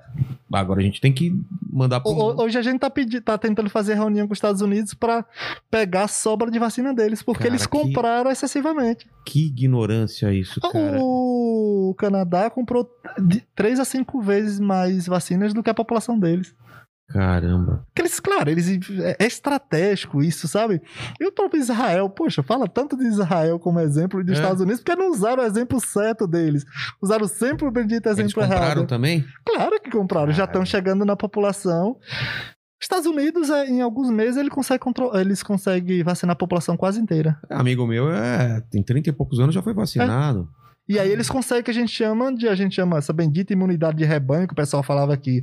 Olha, a gente tem que ter Cara, eu imunidade, não entendo. Explica pra um cara. imunidade de rebanho, É, né? pra um cara burro como eu, o que, que é imunidade de rebanho? Imunidade de rebanho é uma expressão bem errada, assim, porque é bem agressiva. Assim, rebanho é, associa com gado e tal. Mas é imunidade coletiva. Tá? Basicamente, o que é que a gente, por que a gente monta essa estra- estratégia? Quando a gente vacina a população e a gente imuniza, consegue imunizar dois terços da população, vou colocar 70% Tá. imunizar 70% da população, nós temos aquela 70% da população protegida. O que pode acontecer tá, no período do- de doença e tal, é que surjam focos da doença em específico pontos. Por quê? Imagine, tem aqui esse quadrado. Nós temos 70% protegido, Tá. tem aqui um ponto que não está protegido. Se surgir algum foco ali, ele não vai se espalhar para esse ponto aqui que não está protegido, porque não tem o vetor. Ah, Ou seja, as pessoas já estão imunizadas. Estão mais afastados os pontos. Aí a gente controla rápido. Ah, tá. Aqueles 30% que não estão protegidos, que pode acontecer, por exemplo, pessoas que, sei lá, que estão imunodeficientes ou que estão em cirurgia, enfim, não É. pode se vacinar. Então, se acontece aquilo ali, o que é que, o que, é que a gente faz? Ali é fácil pra gente controlar. Abafa, dá o suporte científico, tecnológico, médico, puf, abafa ali. Aqui é a mesma forma. Aí a gente vai até alcançar um número muito grande. Então, Perto- essa é imunidade 100%. próximo de 100%. 100% é quase impossível, mas É, assim... Imagino que seja. É, mas assim, a gente chegar nesse, nesse, nesse período assim, cha- chamado imunidade de rebanho, que as pessoas naturalmente já se protegem contra o vírus, surgindo um foco aqui, um foco ali, o sistema de saúde tem condições de, de atender. Entendi. Então, essa é chamada imunidade de rebanho, que aqui falava imunidade de rebanho, cara, eu suava frio quando o pessoal falava. Ah, mas tem condições de ter imunidade de rebanho natural. Eu falei, quer dizer natural? As É. pessoas vão se infectar e a, a maioria das pessoas, por exemplo, mais de 80% das pessoas que se infectam com vírus não tem nada. Não desenvolve nenhuma doença, tá? Não tem nenhuma gripezinha. Ah, é? É, mais de 80%. Caramba. Então- Eu tive e tive, fiquei dois dias mal só. É, tipo, a maioria não, nem, nem sente isso. É? É, mais, quase mais de 80% nem sente isso. O problema é que 20% numa pandemia é, muita É gente. muita gente. O Brasil tem muita- quantas pessoas? 214 milhões de habitantes. Quanto que é 20% disso? 20, imagine, 20% dá mais de, 20, de 22 milhões de pessoas. Caramba, cara. Então, assim, você imagina, quando o pessoal falava, não, mas a imunização natural, falei, você acha que o Brasil tem condições de dar atenção de 20 milhões de É, pessoas? não é uma? Suíça, né? Ao mesmo tempo, você tá É. maluco? Isso é três, são mais de dois Portugais, É. três Suíças. Cara. Então a pessoa fala, não, mas. Aí deram o exemplo do. do. Olha, mas no. É, em Manaus, Amazonas já conseguiram a imunidade de rebanho. Eu falei, que consi- lembra que ele tava É. falando? Imunidade de rebanho, já conseguiram, até o filho do presidente botou Twitter. Olha, é, Manaus já conseguiu imunidade de rebanho, não vou ter mais nada. Em seguida, foi aquele desastre enorme. Porque se a gente espalha o vírus, a gente vai conseguir imunidade de rebanho? Vamos. Agora, com qual prejuízo? Quantos milhões de pessoas vão morrer? É. A imunidade. Pra ganhar essa imu- pra ganhar imunidade é, é uma, é uma perda muito grande mesmo. Exatamente por isso que a gente entra a equipe técnica científica, É. que fala: vamos negociar, obter vacina, estratégia de vacinação. Com todo respeito a todos esses países que eu conheci, nenhum chega próximo do Brasil. Ah, é? Nós somos, nós temos a melhor programa, nós temos os melhores programas nacional de imunização do planeta. Não sabia disso. Claro, nós temos os melhores programas nacional de imunização do planeta. Saúde da família, nós temos os melhores programas de saúde da família do planeta, que nele está inclusa a vacinação. Cara. Nós somos um país tropical, exposto a uma quantidade incalculável de doenças, e nós e, e sim, claro que nós temos, mas se nós tivéssemos, nós não tivéssemos um programa nacional de imunização, tudo, tudo de graça pelo SUS. Vá lá no, no, no- o pessoal vai lá no é, é, ah, como é no, no, no na Sociedade Brasileira de Imunização e veja a lista, Sociedade Brasileira de Imunização, veja a lista de vacinas disponíveis no SUS. É maravilhoso. Nós, o, e o nosso Programa Nacional de Imunização é referência no planeta. Sabe por quê? É, nós sabemos vacinar desde a década de 80, 70, 80. Nós sabemos vacinar como ninguém. E hoje nós temos a saúde da família que em cada lugar, cada ponto do Brasil, tem um posto de saúde É. tem um ponto de vacinação. Nós temos mais de. se São 36, 37 mil pontos de frios, a gente diz. E ali dá para chegar a vacina, estocar, e vai ter no mínimo enfermeiro. Olha só. E vai ter no mínimo enfermeiro, um agente comunitário de saúde, que vai dar É, eu vacinar todo vacinei meu mundo. filho. Tu tem a carteirinha, os caras controlam tudo. No Brasil, tá- nós somos referência no, no, Brasil, no mundo em um no Programa Nacional de Tinha Imunização. tudo pra, pra continuar com isso em relação a essa nós, nós temos condições de imunizar de 2 a 3 milhões de pessoas por dia. Caramba. Sem muito. Quais são os números dos Estados Unidos, por exemplo?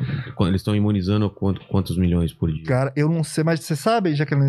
Tinha falar de um milhão por dia? Ah, não, bem Que- mais. Bem Eu, mais. eu, eu vi três Tem- ontem ou antes de ontem, se não me engano. É de 3 a 5 milhões que eles estão Ah, fazendo é? por De três a dia, cinco né? milhões. E a meta era um milhão de pessoas por dia. Ah, tá. É, já ultrapassaram isso. Tá. E tem um, por- o quê? um, um porém do Estados Unidos. O Programa Nacional de Imunização deles é uma merda. É? Porque assim, eles não têm, eles não têm sistema único de saúde. É, não tem postos espalhados. Ele- Eles perderam vacinas, assim, incontável no início. Porque tudo era encaminhado para os hospitais que são particulares. Ah, cara. E eles não têm essa estratégia de vacinar o público. Então eles perderam muita coisa. Só que eles compraram tantas vacinas, lá em agosto e setembro. Eles investiram tantas vacinas que eles tiveram condições de errar. É. Quando acertaram, hoje vacina quase 10 vezes que nós vacinamos por dia. Mas que país está mais na frente nessa imunização de. Estados Unidos, do rebanho. Inglaterra, Estados Unidos, Inglaterra e Israel são referências assim no planeta. É E, e eles foram os que erraram no início. Só que eles erraram no início Inglaterra. Inglaterra de, de- do Boris Johnson, é, na verdade do Reino Unido, né? Que são vários É. países, né? É, o Reino Unido de Boris Johnson, a- a Estados Unidos de Trump, é, a própria Itália, a Espanha, eles fizeram no início, eles fizeram cada merda, uma atrás da outra. Só que isso é o seguinte, eles não repetem. É. Se eles Senão eles repetissem, são cobrados muito. eles eram estraçalhados em É. público. Você imagina uma Inglaterra fazer o, o que o, o- o, assim, o, o líder fazer o que, o que o que o Bolsonaro faz, meu Deus do céu, ele seria, sabe, chutado assim pra. Vamos, vamos enumerar o- a- a- os erros que foram feitos aqui no Brasil Vamos até chegar até o. Desde, desde o princípio. desde o princípio, é. Imagine, é, a sua voz, por mais que ela alcance pessoas, ela nunca vai chegar próximo a um presidente da República. Claro tá? que não. Então você tem que ter, se você é um presidente da República, você tem que ter muito cuidado no que você fala, É. porque a expansão é muito grande. Então, a partir do momento que ele veio a público e falou, é, tipo, isso é um exagero da mídia, isso é invenção da mídia. Isso não é tão grave assim. Já foi um, um baque muito grande. Ah, já foi um porque ele tem um alcance muito grande. Ele. Só que acontece, quando você tem um erro como esse, tudo bem, você fala, olha, pessoal, desculpa, foi um erro, falei uma bobagem. É, quando, quando, como muitos líderes fizeram, em Fizeram, países. exatamente, Na é. Inglaterra, que você Inglaterra foi. Só que os caras vieram se desculpar depois. né? Exatamente, olha, erramos aqui, as pessoas vão seguir o caminho certo. É. Só que eu acho que a arrogância de falar que tinha errado, pra esconder a arrogância, aí buscou. É, isso, a questão da gripezinha, que ele repitou- repetiu várias vezes, e eu sou, tenho histórico de atleta, isso é pra grupos específicos, aí começou pra falar pra grupos. É, Que era só idosos, Idosos. pessoas que têm comorbidades. como se eles fossem dispensáveis também. né? Exatamente. É. é, parece que perder. Ah, mas ele já tinha 70 anos. É. Parece que perder um, alguém de 70 anos é pouco. Ou alguém que tem comorbidade. Aí vem. Aí em seguida, ali junto, sabe que a coisa tá complicando. Aí surge o tratamento precoce. Clori- cloroquina. Cloroquina. É. Um estudo. Quando eu li o primeiro artigo da cloroquina, eu falei, cara, é uma ideia legal. O que foi que os médicos fizeram? Tinham 20 e poucas pessoas. Assim, o médico tem um. Eles estão testando, estão tentando. É. Eles fizeram tratamento com, com cloroquina, hidroxicloroquina. Aquelas 20 pessoas, 80%, mais de 80% se recuperou. Poxa, aí publicou aquilo ali. E aquilo para nós cientistas é importante. O que é que a gente pega aquilo, vai para o laboratório para saber se realmente o que curou aquilo no é, laboratório. e se o que curou foi a cloroquina ou foi, se foi o próprio corpo. Ah, tá. Por que a gente tem que fazer isso? Porque eles não utilizaram nenhum controle. Foi só tratamento. E as pessoas que não que é tiveram o controle? tratamento? Controle é você trata com é, esse medicamento e outras pessoas você trata com a jujuba, Com um placebo um qualquer. placebo. Tá. Se realmente o tratamento cu- cura mais do que a jujuba aí. Entendi. E se você tivesse tratado com cloroquina ou com jujuba, iria dar 80, 80% de, de, de, de cura. Então a cloroquina não teria efeito nenhum. Ela não, não foi ela o que. Não foi ela que fez, o próprio corpo. Só que no laboratório que a gente achou que, além dela não ajudar a cura, ela causava alguns efeitos colaterais que eram perigosos. Pessoas que tinham arritmia Caramba. poderia ter um efeito grave nisso daí. Fala, opa! Aí já começou os artigos publicados no mundo. Olha, toma cuidado disso daí. Aí veio cloroquina. Aí vieram vários outros medicamentos. Teve até um kit, kit é, é, tratamento precoce aqui no Brasil. E o, e o presidente, ao invés de pô, se desculpar, teve esse erro É. e tal, Insistiu. insistiu. As Colocou lives dele, pra fazer. colocou, comprou os insumos. exa- um investimento Mas como que altíssimo. uma pessoa pode assumir esse, esse risco, que é uma coisa. Cara, não é da alçada dele. não é da alçada dele. é. E aí, tipo assim, tanto que o pessoal fala, ah, mas os Estados Unidos tá fazendo. Os Estados Unidos dispensou tudo pra cá. O Trump, quando pegou, quando teve a doença, quis nem saber de cloroquina. Foi lá no estudo. Olha, tem um estudo aqui que a gente faz com os anticorpos produzido no laboratório. Vamos testar nele. Ele testou, deu certinho. Seguiu a ciência, perfeito. É.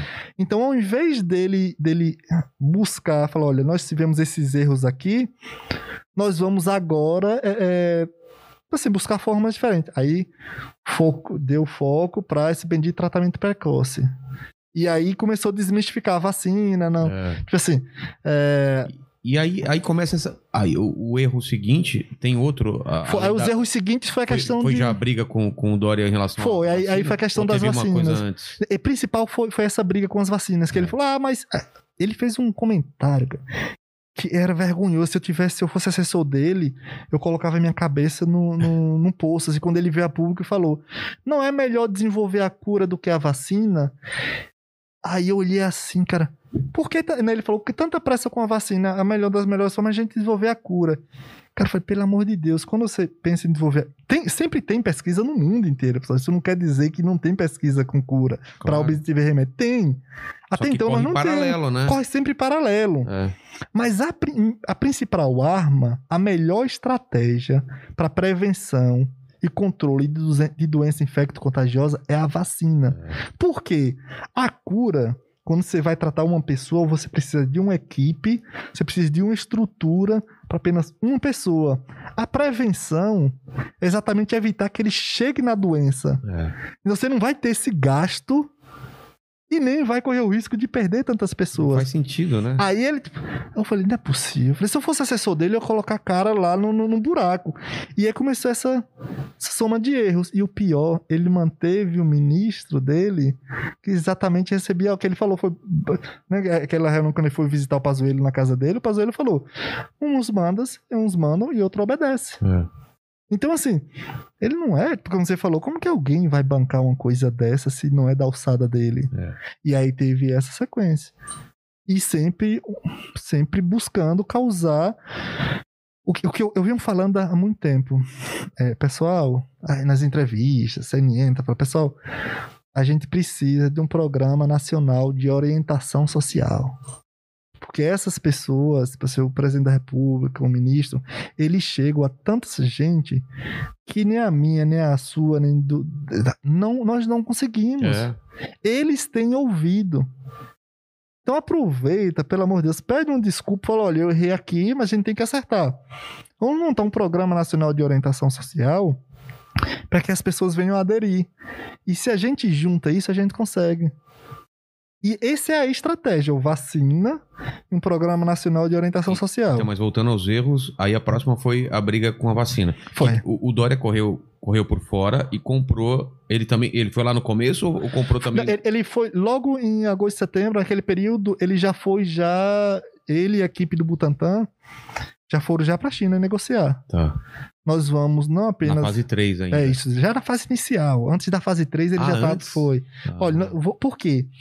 A vacina de Oxford, a vacina da, da- da- da- do Butantan, tá? Que é a empresa Sinovac, a Coronavac, eles montaram uma estratégia que não tem erro. Eles montaram o que a gente chama de vírus inativado. Ou seja, ele pega o vírus e mata o vírus e injeta na pessoa. Que é o. É o, é o, é É o que se usa, é para o que se usa gripe, pra então, tudo, né? pra muita- muitas É. vacinas. ou fraco gripe. ou morto dentro de você Ou morto, pro, é. pro corpo. Só que fraco nesse momento não seria interessante, porque eh, o fraco também tem a possibilidade de mutação reversa.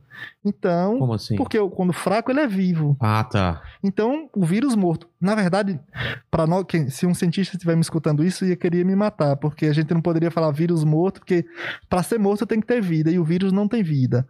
Tá? O vírus ele depende da célula para Ah, se multiplicar. Ele sozinho não pode ser considerado. é vivo, tá? Então, Mas assim, eu vou usar o vírus morto, Pra, tá? é, pra Pra- entender. pra melhor. entender que não se multiplica e tal. Tá.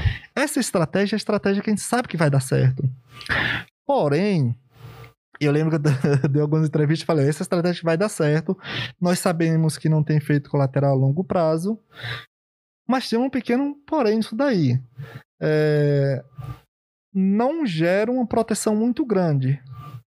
Porque quando você mata o vírus, você tira algumas características dele, você afeta alguns dos seus componentes. Ah, tá. Então, ele precisa de um adjuvante, um- uns componentes para fazer a vacina. Ele é muito bom, dá certo, mas não gera uma, uma proteção muito alta.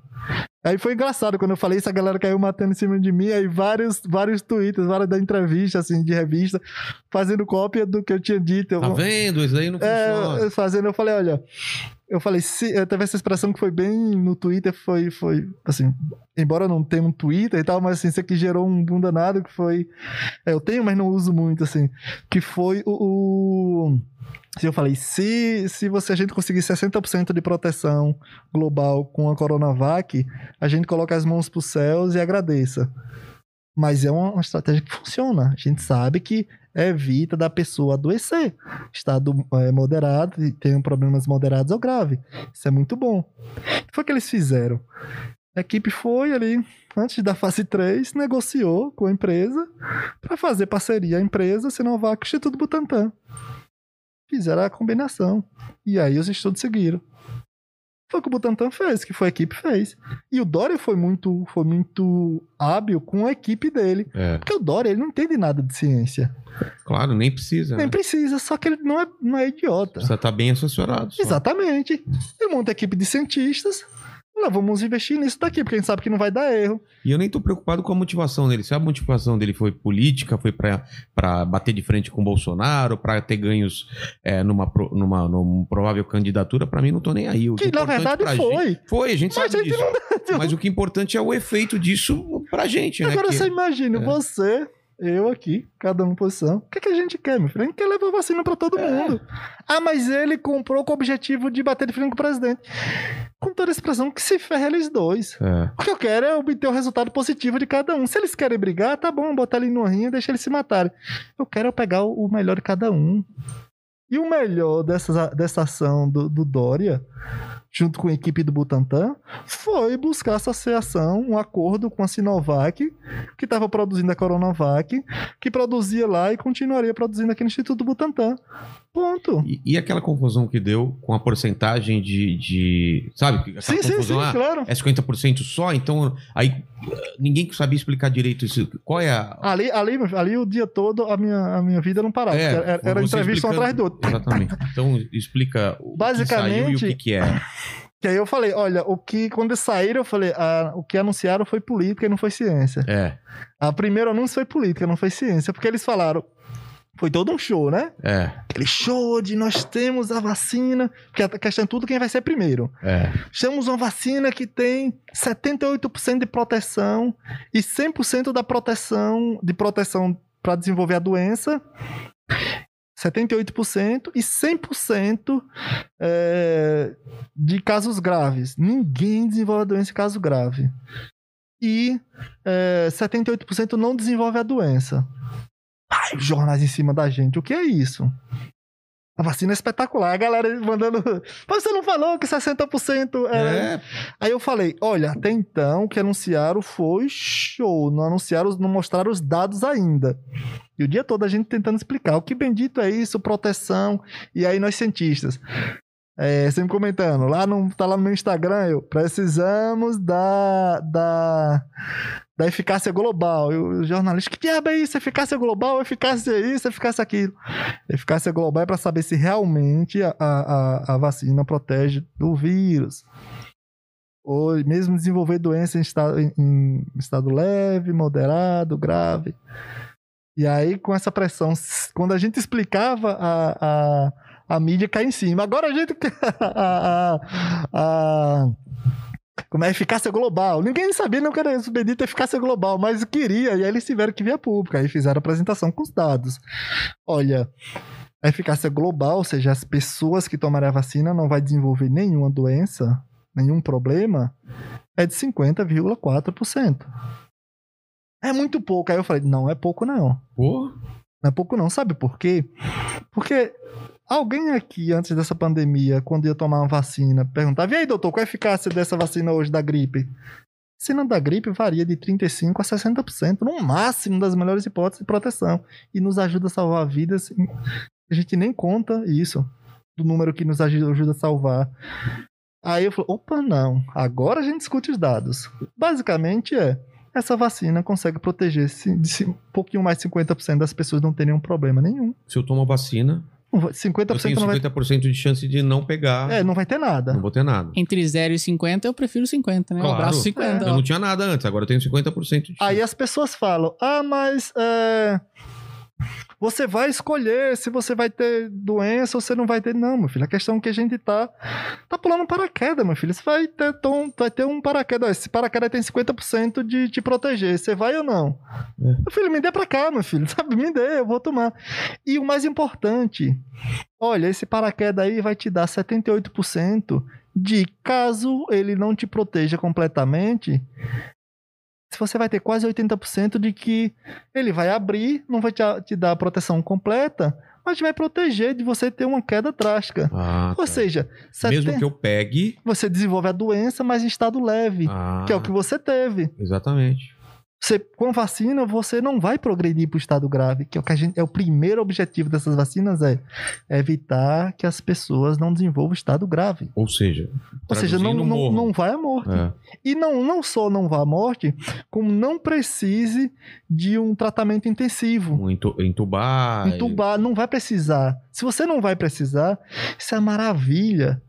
Porque mesmo que você precise de uma assistência médica, ele vai te dar assistência básica, você vai voltar para casa, em alguns dias você vai estar bem. É, que é o ideal. Que é o que a gente precisa. Essa é da Corona. Coronavac. E as outras? sim? As outras ainda são ainda mais eficientes. Ah, é? São mais É. eficientes? São mais A eficientes. de Oxford é de. A de Oxford dá 70 e poucos por cento, dá em média 70% de não desenvolver nada. Aí vai para mais 90% de não ter é, doença em estado grave. É. As outras vacinas todas seguem esse padrão. Pô, que maravilha. Eu, eu vou abrir logo para as perguntas, porque hoje Por vai ser um dia diferente. Normalmente a gente conversa mais e, e na hora para pergunta. Mas antes da, da pergunta, eu queria só entender, porque eu perdi minha prima e minha tia semana passada. Como é que a elas tiveram uma melhora e depois uma piora absurda, rápida, assim? Elas estavam num tratamento, melhoraram e pioraram lo- logo em seguida. O que que o, o que que o vírus... qual- como que é o funcionamento desde que você se contamina até você entubado? Assim, o que que acontece com o organismo? Assim, é, a gente eu brinco com o pessoal, olha, pessoal, é, esse vírus é um vírus sem vergonha. Você não tem, não tem mais o que a gente não tem grupos. Hoje em dia, É, hoje em dia não tem mais grupo de é, risco, as né? pessoas estão suscetíveis e essas novas variantes, elas elas têm se espalhado muito rápido. Então, consequentemente, vai estar expondo mais pessoas, mais jovens e tal. O que, que acontece? Esse vírus, ele tem um pequeno, grande problema para as pessoas é que o vírus, como eu falei, ele não tem vida porque ele precisa estar dentro da célula para sobreviver. Ele tem um receptor na célula na maioria dos nossos órgãos. Ele tem o quê? Um- receptor, porque para um vírus entrar na célula, ele precisa ter um receptor ali. Na célula tem um- uma partezinha que ele se liga Tá. e entra. Se não, se não tiver uma porta de entrada, não acontece. Esse vírus ele entra em diversos órgãos do nosso corpo, do, do coração ao pulmão, não. enfim. Então, se ele tem o que a gente chama, é um receptor chamado ACE2 ou ACE2. ACE2. Então, e aí aquela coroazinha, coronavírus não tem aquela coroa É. que a gente tava falando? Aquela é a chave. E a E a- chave, ela, ele tem fechadura em vários órgãos do nosso corpo, células distribuídas em nosso corpo inteiro. Chega lá, entra e entra em nossa célula. Então, se chega um ponto dele se espalhar no nosso corpo, mesmo que você esteja se recuperando bem, se ele gerou, por exemplo, ele se multiplicou e, e- e ocupou Entrou vários pulmão, órgãos, Entrou no coração. coração, enfim, de vários órgãos do nosso corpo, aparentemente você está se recuperando, tem uma estabilidade, é muito instável. De repente, qualquer oscilação do nosso sistema imunológico, que tiver qualquer oscilação que possibilite o vírus se multiplicar, exacerbada, imagina, já está no nosso corpo É. inteiro, ele vai se espalhar a um ponto que o nosso organismo não vai resistir Caramba, que é, que é muito rápido. que é muito rápida, a ração é muito rápida. Então por isso a gente sempre fica com medo, pessoal. Olha, esse vírus não é tão simples assim. Então, É. se ele se espalha, se ele ocupou vários órgãos em nosso corpo, a, possabi- a possibilidade dele levar o nosso corpo ao colapso é muito rápida. Caramba, cara. Então, assim, é, olha, não, mas ele tá melhorando. Mesmo assim, a gente vai continuar todos os cuidados possíveis. Até que tenha completa recuperação. Por isso fica sempre a observação. É. Porque o vírus entra em tudo que é, que é parte do nosso corpo.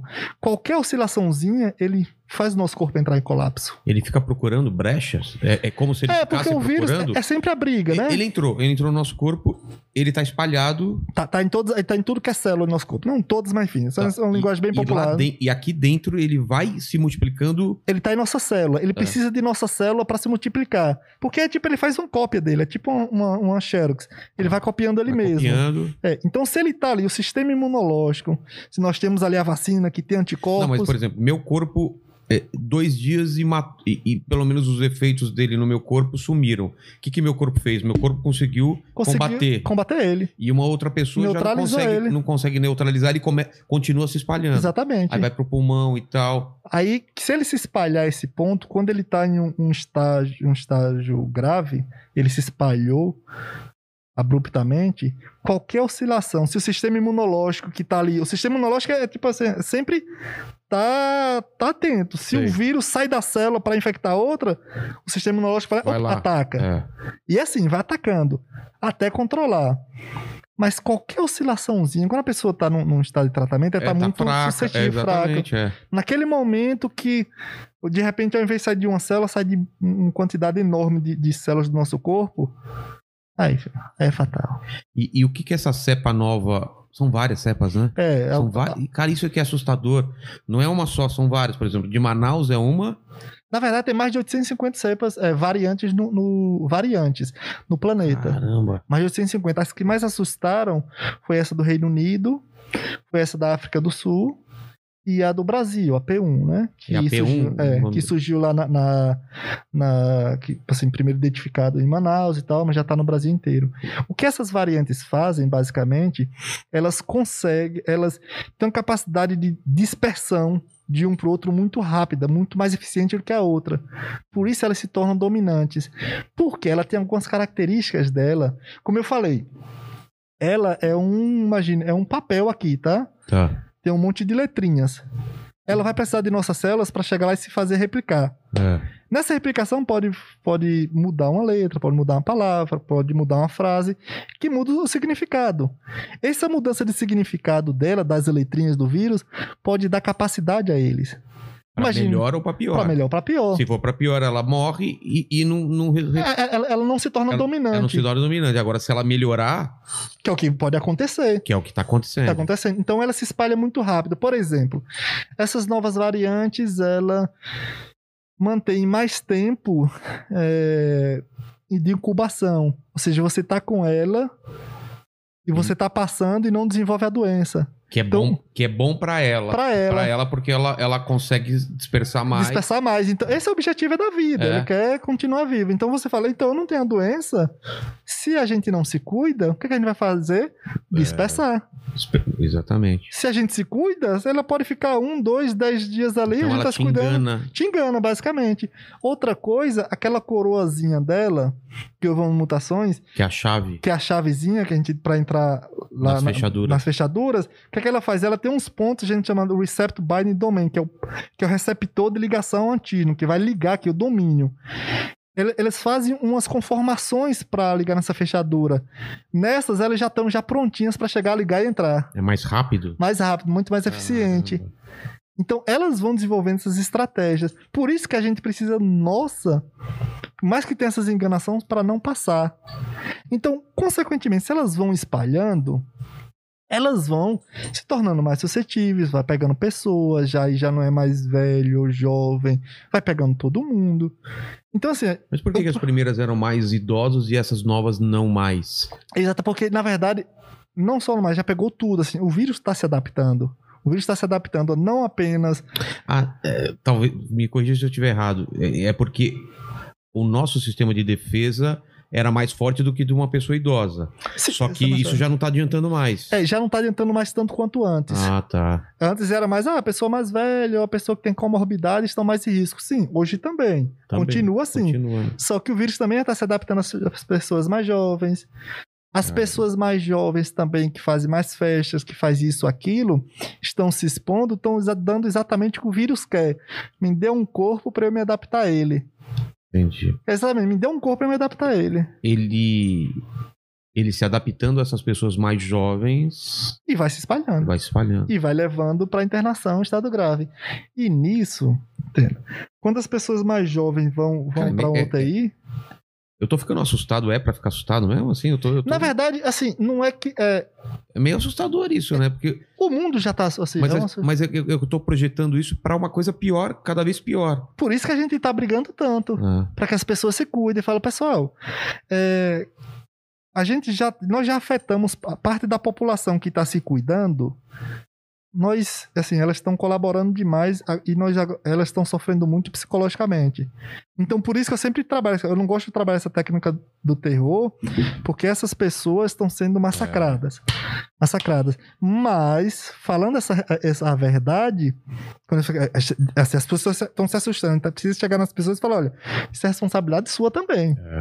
Então, olha, eu tô, Não tem é que se assustar mesmo. pânico, mas você tem que ficar... Você tem É, responsabilidade. tem- é. Porque assim, é, se você tá dando um corpo para o vírus, está colaborando para que ele se adapte, que ele se espalhe. Você é um vetor que está levando esse vírus para mais e mais pessoas. Mesmo que não te afete. E mesmo que não te afete, você vai afetar outro.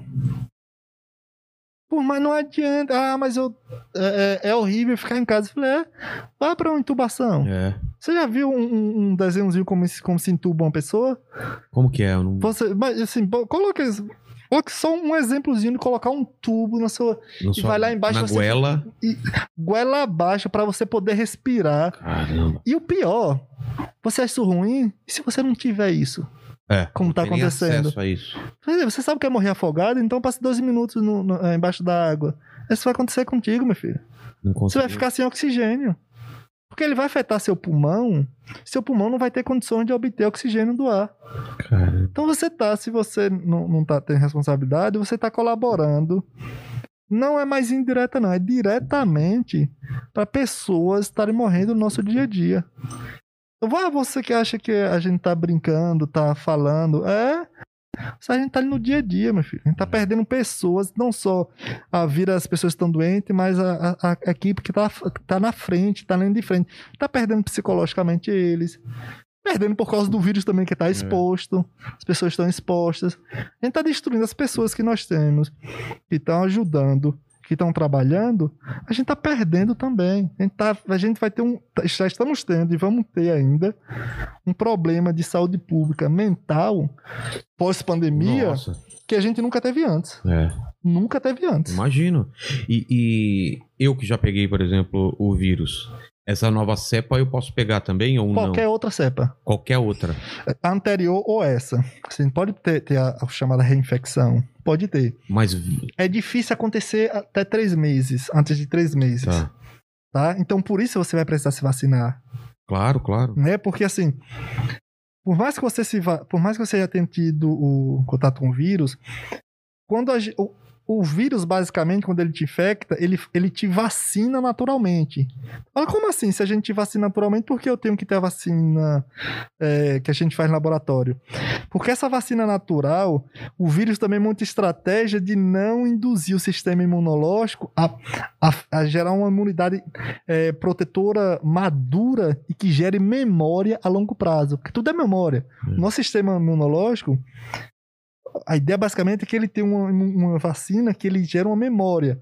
Que ele responda rapidamente, aí ele volta na homeostase. É como se ele fosse um porteiro de um prédio que ele tem a foto é, de cada um com RG. E aí e quando se ele chega ali, voltar no prédio, ele fala: Ah, você já teve aqui, então. aí passa mais rápido, né? É, exato. Ele não vai precisar fazer todo aquele processo de reconhecimento, cadastramento. É, Ele já responde mais já rápido. responde mais rápido e fala: você não pode entrar ou você pode entrar. É. Exatamente. Então, assim, quando a memória ali do sistema imunológico te dá uma capacidade de, quando o vírus chegar, ele responder abruptamente, rapidamente, só contra o vírus. Tá. Específico. Isso eu tenho, por exemplo. Mas aí você falou que depois de três meses é bom a vacina, por quê? Porque a vacina a gente já controla, a gente já monta a estratégia no laboratório para que a gente estimule o sistema imunológico Hum. a desenvolver essa bendita memória. Entendi. que ele seja uma resposta imune protetora que gere memória. Muitas vezes o, o vírus natural a gente não consegue isso. Mas no laboratório a gente monta. Olha, o que é que gente- além dessa memória, a gente estimula o sistema imunológico num todo. Olha, a gente pode ativar aqui as células T, ou as células B, citocina X. A gente vai montando no laboratório conhecimento que a gente tem, estratégia, para que, quando a gente vacine, nosso sistema imunológico fique maduro, com memória, de forma robusta. E aí a gente controla, ter, de repente a vacina tem um ano de proteção, ou dois anos. enfim. Natural a gente não consegue controlar Mas isso. todas as vacinas estão nesse princípio dos, dos vírus mortos ou algumas estão Não, tentando não, coisas novas? Não, toda, a maioria estão tentando coisas novas, exatamente para suprir esses defeitos do- Ah. dos vírus mortos, assim. Dá uns exemplos assim do que É, por exemplo, o, a de Oxford, a Coronavac, desculpa, a Coronavac, a, a de Oxford com a AstraZeneca, que é a empresa que eles fizeram essa associação, é, eles usam o chamado vetor viral, que basicamente eles usam, pegam um vírus qualquer que causa um resfriado na gente. Pega um vírus, porque isso é legal ter um vírus vivo, a gente tem como controlar o sistema imunológico. Tá. Pega esse vírus, a gente pega e altera o vírus. Bota um pedaço do coronavírus nele. Caramba! Aí bota o pedaço exatamente daquela chave, a, a coroa. Um Frankenstein de É, vírus. O Frankenstein basicamente é isso. O que, que esse Frankenstein faz? Entra em nosso corpo, Ele não tem a. a- a- Ele- ele não causa doença ele não do tem o perigo coronavírus. coronavírus, mas ele, ele se parece com se pare... aí ele vai lá, chega em nosso corpo, pro- é, produz a proteína do, do coronavírus. Aí o, o sistema imunológico, opa, tem um coronavírus aqui. Está atacando o coronavírus, mas não é coronavírus, é só um pedaço dele. E a gente pega, faz que o sistema imunológico responda de forma Ah. abrupta a um pedaço do coronavírus, que é o que importa a gente. É aquela bendita chave, aquela bendita coroa. Porque se o coronavírus vier sem essa chave, ele é inútil. Aí quando a gente, quando ele entra, a, vaci- a- a vacina vai, vai atacar exatamente nessa, nessa, nessa chave. E ele, Hum. fora da célula, é um lixo biológico. Vai ser varrido. Essa é de Oxford. E A a, de Oxford. E a outra. As outras, por exemplo, a Moderna, a... Essa de Oxford, essa estratégia é mesmo utilizada pela da Johnson, Tá. da Janssen, né, que é um braço da Johnson Johnson, pela Sputnik V, que é a, a da Rússia. Da Rússia e da, da Pfizer. A da Pfizer e a Moderna, eles usam a estratégia chamada vacina de RNA mensageiro, que o pessoal falava que mudava nosso DNA É, e então. tal. Era essa de RNA mensageiro. O que é que o nosso corpo faz? Em nossa célula, nós temos lá no núcleo o nosso DNA. Tá. Tá? O nosso DNA, se ele quer produzir uma proteína, ele manda um RNA com uma mensagem, principal RNA mensageiro, sai do núcleo, chega ali no nosso citoplasma, fora do núcleo, mas dentro da célula, e produz a proteína.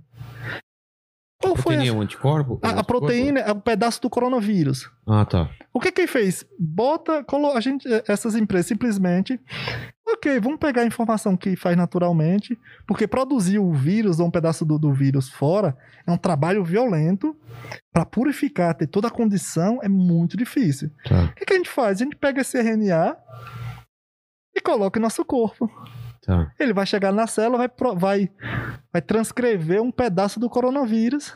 O sistema imunológico vai atacar aquele pedaço e vai, vai, a gente vai estar produzir uma resposta imunológica contra aquilo.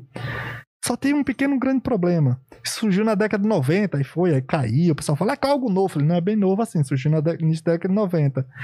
Se a gente botar um RNA em nosso corpo, o nosso corpo tem um que chama RNases. Tem um monte de facão lá que vai cortar esse RNA rapidinho. Essas empresas simplesmente encapsularam, botaram esse RNA mensageiro dentro de uma cápsulazinha de gordura. Ela chega lá em nossa célula, entrega, Não consegue ser fatiado. não consegue ser fatiado, entrega a nossa célula, nossa célula lá no citoplasma. É é importante essa informação, lá no citoplasma, não no nosso núcleo, onde tem nosso DNA. Chega lá o ribossomo e tal, é onde transcreve, aí vai lá, vai transcrever a proteína do coronavírus. e O sistema imunológico vai reconhecer, vai atacar. Vai Essa é uma estratégia muito moderna, muito eficiente. É, me parece a mais eficiente da. Uma das mais eficientes, é, mas é uma das mais eficientes, com certeza. Aí, o que é que- só que o que é que acontece? Quando as pessoas, até médicos, cara, cara, quando eu vi aquilo, não é possível o médico falar, não, isso muda nosso DNA. isso-" Não muda. Por quê? Como eu falei, o nosso DNA tá no núcleo, lá não tem nosso DNA. O RNA, ele sai do nosso, DNA, do nosso núcleo, mas ele não tem condições de voltar. Então, quando a gente manda aquelas, aquele RNA lá para o nosso corpo, ele só chega até o citoplasma, transcreve, sai. Ele nunca tem condições de voltar. Então, quando eu vi aquilo, aquele tipo de informação, até por, por profissionais de saúde, assim, ah, que fica acompanhando a mesma linha, bolsonarista e tal, falando que mudava o nosso DNA, ele demonstrou, basicamente, que ele não tinha conhecimento de biologia básica. Tá, então se transformar em jacaré tá fora. É, é- é assim, não, ter, não ter conhecimento de biologia básica. Básica, básica. Então, assim, o que foi feito, o que gerou, que gerou um, um boom, assim, É. de, de a gente de causar é, é, efeito colateral, de mudar nosso DNA. Aí já falou que essa era a estratégia da China, que não tem nada a ver, e que tinha chip. Aí gera essa bagunça. É. E até o 5G chinês, que eu tava tô esperando chegar essa vacina com 5G pra ver se minha memória melhora. Falaram E- isso também? Ah, cada, cada loucura, cara. O que tá implantado um 5G dentro de mim? É, Nossa, que- eu queria muito isso, cara. Ah, imagina nossa Imagina memória, eu cara. captar o satélite e já funciona a internet sem celular, cara. Imagina, e e a inteligência que a gente ia ter, hein? É. Já programava nosso próprio sistema. Eu já começava já vendo. Eu programando nosso sistema imunológico cientificamente. Tem uma grande vacina assim, correndo em paralelo, que essa. Então, tá todo mundo esperando e ela vai demorar mais tempo pra entrar Não, todas as três? vacinas são, são, são grandes tecnologias. Não, mas não tenho nenhuma por fora ainda de. Não, tem, tem centenas. Ah, é? Por exemplo, minha equipe trabalha com uma delas. Ah, O que é? a gente faz, por exemplo, a gente chama, a gente faz um, um VLP, ou Virus Like Particles. Ou seja, é uma partícula que é semelhante ao vírus, só que não é o vírus. O que, é que a gente monta? A gente monta um, um vírus falso, nesse caso o fake é bom, que ele tem, é, imagine, centenas de, dessa proteína, dessa, dessa proteína spike nela, e ele parece exatamente, é igualzinho um vírus, só que é só proteína, só aquele pedaço. Tá. Não tem nenhum material genético nele, então não vai ter condições nenhuma de replicar. E a gente tá testando, já tá no corpo. A gente monta um vírus igualzinho. Perfeito. Igualzinho. Só que é basicamente é um boneco. Mas ele, ele não dá. vi- Ele não dá. Não dá vida, é um boneco inflável. Você vai namorar com um boneco inflável. Não o tem. corpo- mas engana o corpo ao ponto Mas o sistema imunológico ele não consegue diferenciar o que Ah. é se tem vida ou não. Ele só consegue diferenciar o que é próprio, Sei. ou seja, o que é do nosso corpo, e o que não é. Que, E fase, aquilo ali não é. Ah, em que fase tá esse? A gente tá com experimento animal. Tem muita prim- coisa. Fase 1, então. A gente tá com experimentação animal. Que é fase aqui- 2? Não, não. A, a- a- a experimentação animal é pré-clínico, antes de testar com seres humanos. Ah, é? Tá. É. Porque basicamente, como eu falei, aqui a gente tá desenvolvendo a tecnologia. Essa tecnologia ela tem duas vacinas licenciadas para ela, que é contra a hepatite B e o HPV. A gente tem essas vacinas para elas. Tá. O que eu faço aqui, a gente desenvolve essas tecnologias. Eu tô tentando trabalhar nisso, é para coronavírus. Na verdade, eu tô aproveitando isso para ter muito mais testes, desenvolver muito mais tecnologias, porque essa mesma estratégia eu tô montando para é, o Zika, Ah, eu tô montando para o, chikungunya, eu tô montando para pra dengue, porque ela é plástica, a gente pode mexer. O que É. eu tô montando é a base. Entendi. Aí você faz o boneco que você quiser. Exatamente, é que eu tô montando exatamente isso. Minha equipe trabalha nisso. Cara, eu acho que a pessoa mais inteligente já veio aqui, com certeza, né? Com toda certeza, Não- sem não, dúvida. Não foi o Magalzão. Não foi os, foram os piologos. Não, não é foram. ele, cara. E o que, que o chat tá falando aí? Porque a gente falou sobre muitas coisas e tem muitas coisas que eu quero falar. Não, o chat aqui tá alucinante hoje. Então vamos lá. Então é um negócio lá. brutal, mas eu vou Mandíbula. começar lendo aqui alguns superchats. Eu- eu- perguntas mais. Me perguntaram no, no Twitter sobre o Agnaldo Timóteo, né? Que, Uhum. que ele faleceu foi ontem. Foi o- anteontem. o- Foi ontem, acho. Foi ontem e ele tinha tomado as duas doses da vacina, parece. Que é a de Oxford, talvez. Ou a Coronavac, né? Provavelmente. Não, não, não é- foi a Coronavac. Me colocaram lá que foi. Se, não foi, se não foi a Coronavac, foi a de Oxford. acho Só tem essas duas Oxford. vacinas É, foi aqui. de Oxford. Assim, ele já, já, tinha, já vinha bem debilitado, né? Que ele tinha, teve algum. Teve AVC, ano passado, uma coisa assim, não foi? E assim, isso é, é, é muito raro acontecer isso. Alguém se torna ser vacinado e com as duas doses, tá? E. e, e, causa, e assim, se tornar infectado e, e doença muito grave. Isso é muito raro. Mas infelizmente se acontecer esse caso, mas é muito raro. Mas acontece, por exemplo, com uma dose. Eu tenho uma vizinha, lá, na época eu era de Querengue, que eu morava lá em Querenguenhé, lá no interior da Bahia. Assim, ela tomou a primeira dose e, e foi infectada e acabou vindo a falecer. é Tragédia enorme. O que é que acontece? Com as pessoas, mesmo tomando a primeira e a segunda dose, não deve se. Não deve. é, exposto. tem que continuar com os cuidados. Por quê? Por, mesmo, por mais que ela não desenvolva a doença, ela pode pegar o vírus, não desenvolver a doença e passar para outra É. pessoa. Então, assim, e mesmo assim, com uma dose ainda não é suficiente para a gente ter a proteção que a gente quer. Nesse caso, é algo bem raro de acontecer. Mas, infelizmente, ac- aconteceu. Assim, mas é, é muito raro. E, e tem um prazo após tomar a segunda dose pro corpo criar essa. Tipo, essa você tomou a segunda dose já tá não. imunizado ou não? Quando a, a- a resposta do, da- do sistema imunológico é assim: quando a gente dá a vacina, ela precisa de uns 7 a 14 dias para ter aquele pico de resposta. Aí, como eu falei, ele volta para aquela homeostase, tem memória e tal. Na segunda dose, o pico é muito maior. Mas mesmo assim, a gente precisa daqueles 7 a 14 dias para ter a imunidade. Entendi. A gente precisa daquelas duas semanas posteriores, uma ou duas semanas posteriores. entendi. Que mais? é? O João Vitor mandou aqui, ó. Ele falou que tem colega seu, acho que no caso médico, é, falando que a vacinação em massa é um erro porque ajuda a criar novas cepas. Então, é. Eu já ouvi esse papo é também. esse papo, né? É. Assim, Eu não sou médico, na verdade, eu sou cientista, né? Mas assim, Ah. é o meu PhD que é imunologia. Eu sou mestre e doutor em imunologia, e aí a pessoa confunde assim um pouco. Eu sou cientista, e assim, eu. é, Essa nossa área médica também tem muitos idiotas, inclusive para falar essas bobagens, é, que a vacinação não é a melhor estratégia. Eu vou perguntar a esse médico se que falou isso, se ele- como seria o mundo sem vacinas. A falta de uma vacina causou esse desastre no planeta. É. Agora imagine sem a vacinação global. Tá? E mesmo assim, para ele, que às vezes, se essa médico ele é clínico, ele talvez volte a estudar um pouco ciência. Quando a gente monta uma vacina, a gente, mesmo depois que licenciaram que a gente vacina a população, a gente não para de estudar a vacina.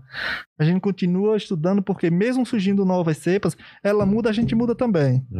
É. Ela monta uma estratégia, a gente monta outra. Assim continua.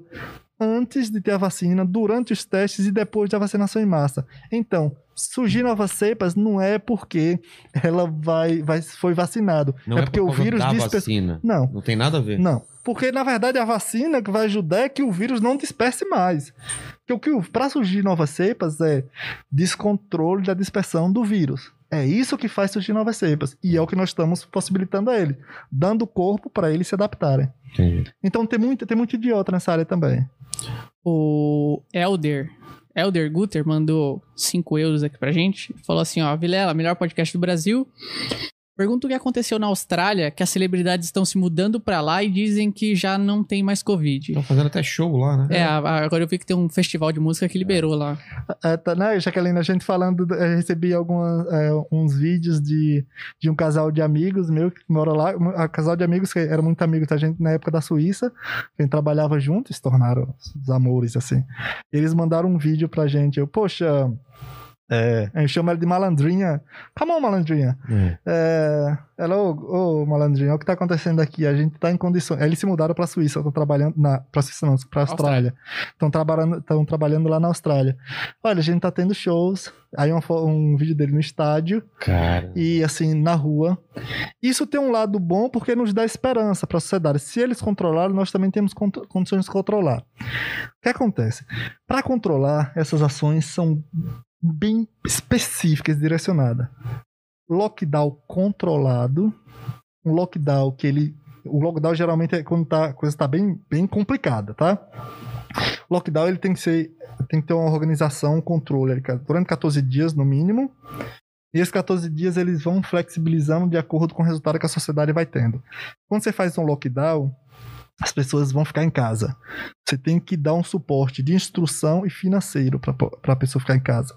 Ah, o pessoal, o pessoal quer trabalhar. Ninguém quer trabalhar, meu filho, nessa situação. A pessoa tem que ir trabalhar. É, é diferente querer, Querer e ter. ter que ir trabalhar. Amigo meu lá, em- lá nos Estados Unidos, ele tá recebendo uma grana, cara. Claro, meu filho, são, lá, na, na, no Reino Unido são 2.500 são 2.500 libras. Multiplica isso daí por 7. É.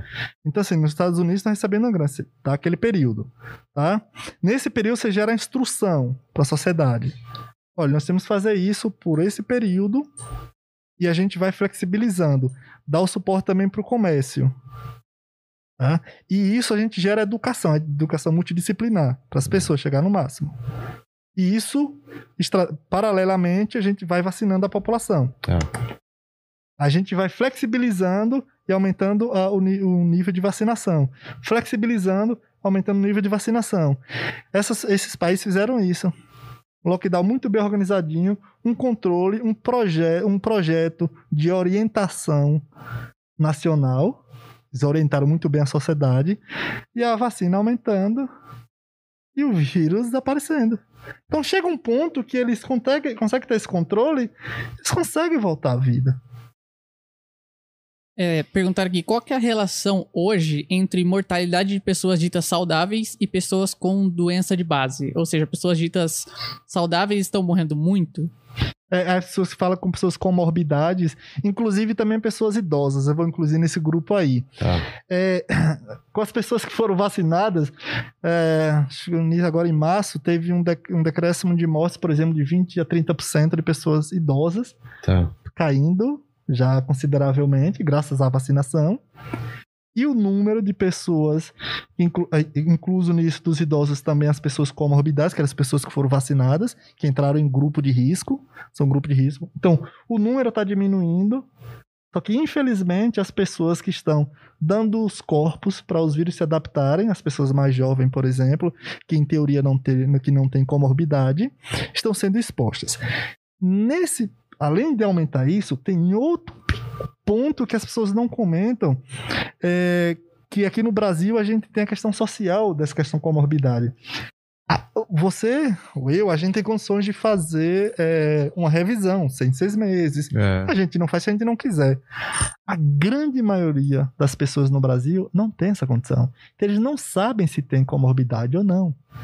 Quando as pessoas falam, olha, ele é jovem, foi lá e não tinha nenhuma comorbidade, adoeceu e veio a óbito. Não sabe. Como né? você sabe? A É. grande maioria das pessoas no Brasil não tem essa condição. E nós não temos a cultura de fazer isso. É. Então não é só quando as pessoas falam, "Ah, mas não tinha comorbidade, como você sabe? Às vezes já tinha e só, simplesmente não Mas tinha. ele é jovem, como você sabe? Ele é atleta, como você sabe? Só, só não descobriu, né? É. Ah, Mas além disso, da questão de você expor a população. Você está dando o corpo para um vírus se adaptar e, e, e além de que se passar para outras pessoas. É. É, o Juca Júnior perguntou aqui, ó. É, Mandíbula, pergunta pro Gustavo onde ele conseguiu essa camiseta. Sou professor de física e achei ela perfeita. Ah, Fala, você Juca. achou essa pergunta extremamente é su- útil. Não, não, não, superchat, não, não, não. Superchat. Ah, então você tá totalmente totalmente coberto de correto. razão, não. não, não, não, Você não. tá com... Ca- Cara, desculpa alguma coisa. Se ele pagou pra fazer essa pergunta, ok, porque eu pensei, de tantas perguntas ele seleciona essa, aí Não, tudo bem. Pagou mesmo. Ah, então tá certo, mandíbula. Ele até Ah. falou o seu nome, né? Onde foi que nós conseguimos, amor? Compramos, amor? A gente tava em Veneza Ó, e... fácil. Vai em Veneza ou deve ter alguma cópia ah, ah, aqui. com certeza, Com com certeza. certeza. A gente tava em Veneza, Livre. a gente tava comprando, tava passeando em Maravilhosa Veneza essa, e essa. E aí essa comprou a camiseta. minha da, da minha noiva, a gente tava... Ah, o dela também é de, Ela dela também. é de um do, do, do Einstein todo tatuado. Olha que legal, com a calça rasgada. Bacana. É porque quebra um pouco essa, essa brincadeira também que a gente faz, porque a gente tem aquele estereótipo do cientista, aquela figura inteligente, daquela, o cientista, aquela figura inteligente, é uma figura bem padronizada. E, não, e totalmente a parte da sociedade. Parte da que, sociedade, ah, ele não, é. não faz as coisas normais. E tal. Exatamente. E aí é engraçado, porque imagina eu com esse meu sotaque inglês, né? Cê- com cê meu peida? jeito. Pra caralho. Eu falo. Enfim, Vendo? ai, Cientista já- também peida. Então a gente faz. Roncar não. É, mas é. A gente, tipo. E assim, a gente. A gente foge do- dos. muitos cientistas espetaculares que fogem totalmente dos padrões. É. É, sei lá, por exemplo, várias situações do meu jeito de falar, o meu sotaque, o meu jeito largado, assim. É, teve um exemplo essa semana de um rapaz lá da roça e tal, da gente da origem, ele falou pro painho: Ô. O seu Osto, o seu filho, ele não vai conseguir respeito desse jeito, assim. Ele é muito largado, muita vontade, é simples demais. Não, não tem a cara do grande cientista. Cara do doutor. Né? É, do doutor, Doutor. assim, sabe? Eu falei, cara, tem, cara. Aí, por isso que essa camisa, quando a gente viu, a gente tava caminhando em Veneza, falei, cara, é nossa cara isso daí, sabe? Gente, o que vai fazer uma pessoa ser inteligente ou não é isso daí. Exatamente. O Thiago Chaves falou aqui, ó, que é engenheiro clínico e é uma profissão pouco lembrada nesse momento. Minha vida mudou drasticamente depois dessa pandemia. O doutor Gustavo é uma lenda, parabéns. Obrigado mesmo. E assim, a sua profissão, assim, e, e- e uma, e uma multiplicidade de, de, de profissões, assim, precisa via público. Precisa simplesmente ser mostrado que nós somos. Quando a gente imagina aquele padrão de, de sociedade que tem os doutores, médicos, isso e aquilo, que isso é o que faz a sociedade progredir, é uma limitação básica. Tá? Limitação intelectual básica. A sociedade, basicamente, é formada por peças. Sabe? Engenheiro clínico. Quando as pessoas falam sobre hospital, olha o médico. O médico é apenas uma peça, filho. Desde a portaria ali no hospital que tá ali, que tá atendendo, as pessoas estão expostas. O técnico de enfermagem tem uma ação, por exemplo, que é in- incalculável, é, é- é complicado de escrever, que ele está acompanhando o paciente no dia a dia. O enfermeiro e a enfermeira estão ali tendo ações, sabe? E aí a gente vai desde a portaria, desde a entrada, desde a recepção, ao médico, ao diretor, ao engenheiro clínico, Se uma peça faltar, tudo acaba. Entende? Tudo acaba, as coisas não andam. Então, o que essas figuras assim representam para a sociedade é, é, é indescritível. As pessoas falam sobre, comentam sobre, olha, tenho essas figuras que são inteligentíssimas e tal. Eu brinco, cara, eu sou um cara, sou uma peça. Nesse jogo todo, nesse tabuleiro, não tem como, sabe? Tem que juntar. Então, assim, muitíssimo obrigado pelo carinho. A sua importância é tão, tão, quão igual a minha. O, o Denis Souza fala aqui, ó, para perguntar para o doutor o que os estudos dizem sobre a eficácia do lockdown. Estados americanos que abandonaram lockdown e distanciamento em 2020 têm, desde então e até hoje, contaminações de óbitos muito menores do que estados com lockdown. É, então, assim, isso, isso é distorção de, de, de, informação. Assim, infelizmente, a gente sofre muito com isso. É, não é que abandonaram e voltaram. Quando você faz o lockdown, como eu falei, o lockdown ele é estruturado. Você não simplesmente fala, fecha a porta e fica em casa. Não é bem assim, filho, que as coisas funcionam. Você tem que dar suporte. E claro, pessoal, se a gente tem um lockdown, ele tem que ser passageiro, tá? Lockdown ele não é contínuo. Se lockdown ele é contínuo, é, é sinal que ele é mal feito. Ah, é. É, precisa daqueles 14 dias, no mínimo, a gente vai ter repetição de mais 14 dias até a gente conseguir diminuir. Mas ele não pode progredir. Então, se um lockdown ele é contínuo, ele é mal feito. Então, naturalmente, eles vão abandonar o lockdown porque funcionaram. Tá? Se o lockdown funciona, aí ele diminui a quantidade de dispersão. Claro, se eu tô aqui e eu não tô migrando, eu não tô indo aos outros lugares, eu não vou levar o vírus, pessoal. Isso é coisa básica não vou levar o vírus. Se eu não levo o vírus, eu consigo ter um controle, eu consigo ter uma diminuição de, de acesso aos hospitais, a necessidade do, do sistema único de saúde. Então, eu vou conseguindo flexibilizar. O lockdown é uma questão extrema, tá? Necessário só nesse momento que nós estamos agora ela é passageira. Se ela é contínua, é porque ela foi mal feita. Mas o lockdown ele não é sozinho. Tem projetos de orientação social tem projeto de suporte à sociedade e às empresas. Então, o lockdown ele é muito bem estruturado porque é o, é o momento extremo. Mas não é simplesmente falar, vai para casa e fica lá. Fecha as portas e fique lá.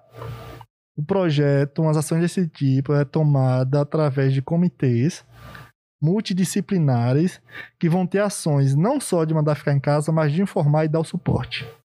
Sim. O Rafael Henrique pergunta aqui o que você acha do soro equino e do plasma com anticorpos que foi produzido pelo Butantan. Pode ser uma saída enquanto a população não for vacinada? Uma baita saída. Na verdade, nem, nem, nem o Butantan. É é a Vital Brasil, lá no Rio de Janeiro. E junto com, com a Universidade Federal do Rio de Janeiro, a Universidade Pública, Instituto Vital Brasil, também depois juntou com o, o, o Fundação Oswaldo Cruz e também com com o Instituto Butantan, mas surgiu lá no Instituto Vital Brasil e a Universidade Federal do Rio de Janeiro. Isso é um passo enorme. Por quê? Lembra explicando para vocês aqui, o vírus está lá dentro da célula e ele precisa, para ele entrar em outra célula, ele precisa sair, tá? Para entrar, sai de uma célula, entra em outra. Só que num desequilíbrio, o, o vírus, ele, a carga viral aumenta muito e gera o colapso. O que é que esse soro faz? Isso é anticorpo. O soro que a gente fala é essa produção de anticorpos. Como a gente não toma soro antiofídico, o que, é que ele faz? Tem lá aquele. Lá, nesse soro caso. antiofídico é, é, picada de cobra, né? Picada de cobra, aranha e tal. Ao invés de você ter aquele veneno em excesso, a gente coloca o anticorpo que vai neutralizar aquele veneno. Basicamente é isso que é, um, é, a estratégia que eles fizeram. Eles estão fazendo não só enquanto não tem vacina, ele é sempre paralelo, uma coisa não impede a outra. Porque, por exemplo, quando a gente tem 70% de proteção, de imunização, tem aqueles focos, se a gente tem um soro antiofídico, teve aquela doença, a gente vai lá e injeta soro antiofídico, então a carga viral não aumenta. Se a carga viral não aumenta, a gente, pega, a gente joga a carga viral lá para baixo. Não é uma vacina que vai gerar memória e vai proteger para uma próxima infecção. Não é. Mas joga a carga viral lá para baixo, o corpo reage. Ah, tá. Ele não entra em colapso. Então, se você tem aquele momento que pode ter uma carga viral muito alta, você injeta o soro, anti o soro anticoronavírus, Tá? Você injeta ali o soro, a carga viral baixa. Porque o vírus está ali. Tem um soro, o vírus ali ataca, neutraliza, ele vai diminuindo. Então, essa sacada que é muito importante, assim, é, já vai para estudos clínicos, graças a Deus. Tem, né? no Brasil tem muita coisa caminhando, sabe? Caramba. Aproveitando essa deixa, tem uma pergunta minha aqui. Por Que favor. até- Ih, ai, meu... Ele deu o super, o super like? É, você pagou alguma coisa pra fazer essa pergunta? Eu tô trabalhando aqui, acho que eu achei que eu tinha esse direito. Ah, então vamos lá. Manda ver, manda ver. Manda, manda, manda. Eu até comentei isso em casa hoje. Por exemplo, eu vi que o Butantan entrou na fase de teste daquele soro anti-Covid. Isso. Que parece que é um spray, alguma coisa assim, mas eu não sei exatamente. Mas eu vi que. Se é o soro, é esse daí. Ah, é esse mesmo. É. Ah, e eu vi, inclusive, que os resultados até agora parecem ser bem positivos. Por exemplo, a gente tem muita gente internada na UTI, assim, em estado muito grave. Por que que, numa situação tão delicada igual essa que a gente tá vivendo, é, não- não- essas pessoas não podiam... A pessoa que tem pouca esperança, a, a burocracia não podia ser, sei lá, se, se a pessoa desse autorização ou se a família desse pra testar direto nesse tipo de pessoa que já tá no limite e não tem muita opção. Então, é, embora eu compreenda no desespero, a gente, nós cientistas, a gente nunca pode deixar. Pular etapas. é, e a gente nunca pode se sensibilizar a esse ponto. Quando as pessoas falam, olha, o presidente da Rússia tomou a vacina dele lá e tomou a vacina, então quer dizer que a vacina funciona. Ok, se ele tomou a vacina e tiver algum problema, tem uma equipe médica ali que vai dar assistência a ele, que é fora do sério. A gente nunca pode deixar ter esse sentimento, por quê? Isso pode gerar um- um- uma bola de neve, aí todo mundo querer. E esse todo mundo querer, se tiver qualquer problema, a gente vai matar a vai matar a gente de uma forma que, que é a gente não pode prever. A gente só pode expor a população, só pode expor a pessoa. Eu concordo que a burocracia a gente precisa quebrar aqui no Brasil de forma, sabe, imediata. Mas nesse caso, esse caso, esse tipo de burocracia é a burocracia boa. Por que a burocracia boa? Que é a burocracia que sustenta, nos dá segurança do que o que vai ser aplicado a uma pessoa não vai causar um mal maior do que a própria doença. É. A gente só pode aplicar algo na pessoa se ela não causar um mal maior do que a própria doença. Então, se por mais que a pessoa queira, ah não, mas morreu, mas tentou. Quem vai carregar isso na cabeça somos nós. É, o, é, o, é o médico e a pessoa que autorizou isso. Exatamente. Então, se a gente está fazendo, quando a gente autoriza, olha, vamos para estudos clínicos. Vamos. Porque a gente já tem todos os testes, sabe que vai dar certo. Esse teste tem resultados muito bons, que já, já foi solicitado à Anvisa para teste em seres humanos, que está caminhando e vai ser, e vai ser autorizado.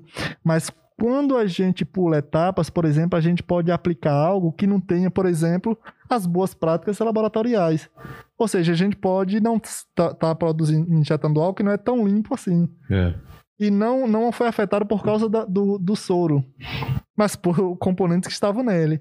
Então tem que ser averiguado ponto a ponto, porque o que a gente vai aplicar nas pessoas tem que gerar é, é, eficácia boa, não causar problema. A, a- a nossa culpa, cientificamente, historicamente falando, na ciência, é por resultados positivos. Essa culpa que a gente tem que carregar por esses resultados positivos, isso nos obriga a ser melhor cada vez mais.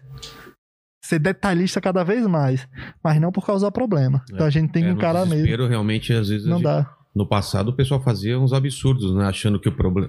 é, que tinha que sangrar as pessoas, porque o problema estava no sangue. É, É, o lance de furar a cabeça, né? Já tivemos vários. não dá. assim, a história da vacina em si, ela é assim. A história da, assim, lá no que falou, do é, Instituto Jenner, lá no- na Universidade de Oxford, é em nome do pai da vacina, Edward Jenner, do inglês.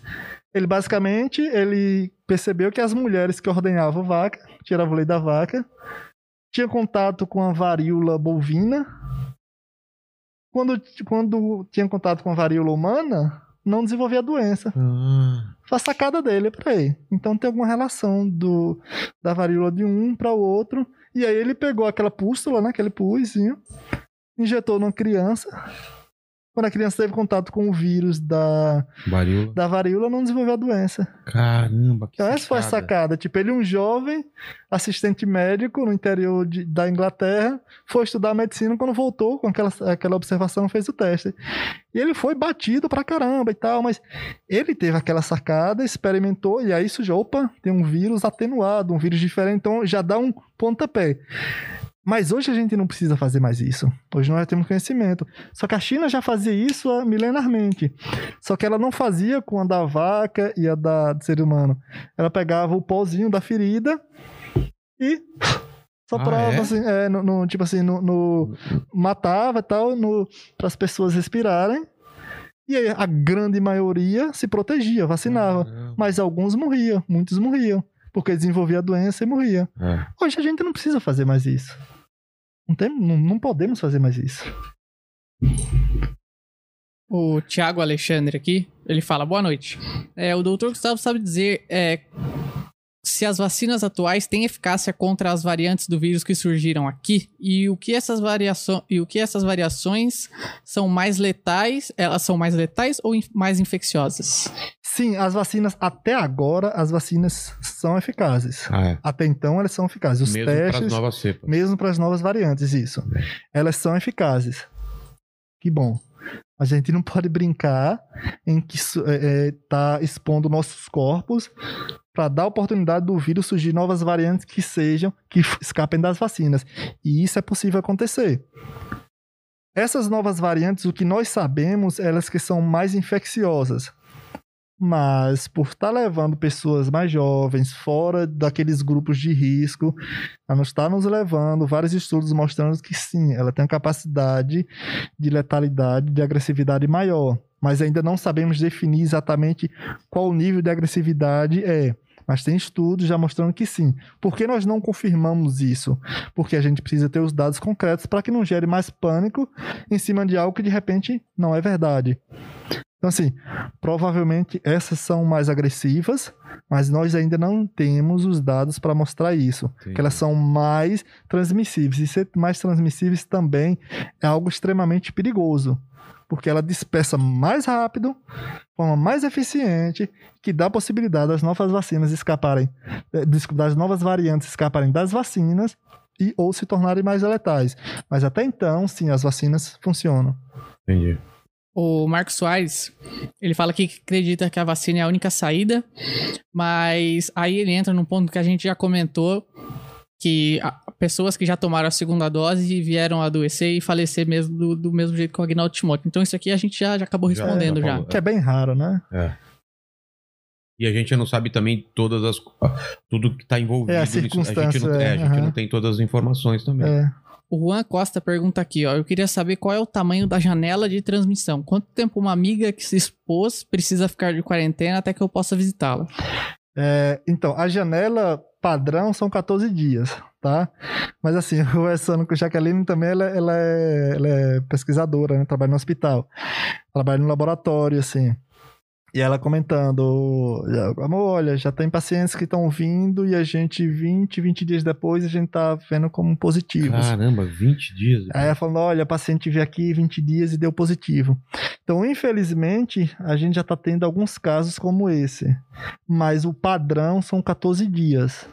Por isso a gente pede, a gente roga assim para a população, pelo amor de Deus, continue com essa bendita máscara com distanciamento.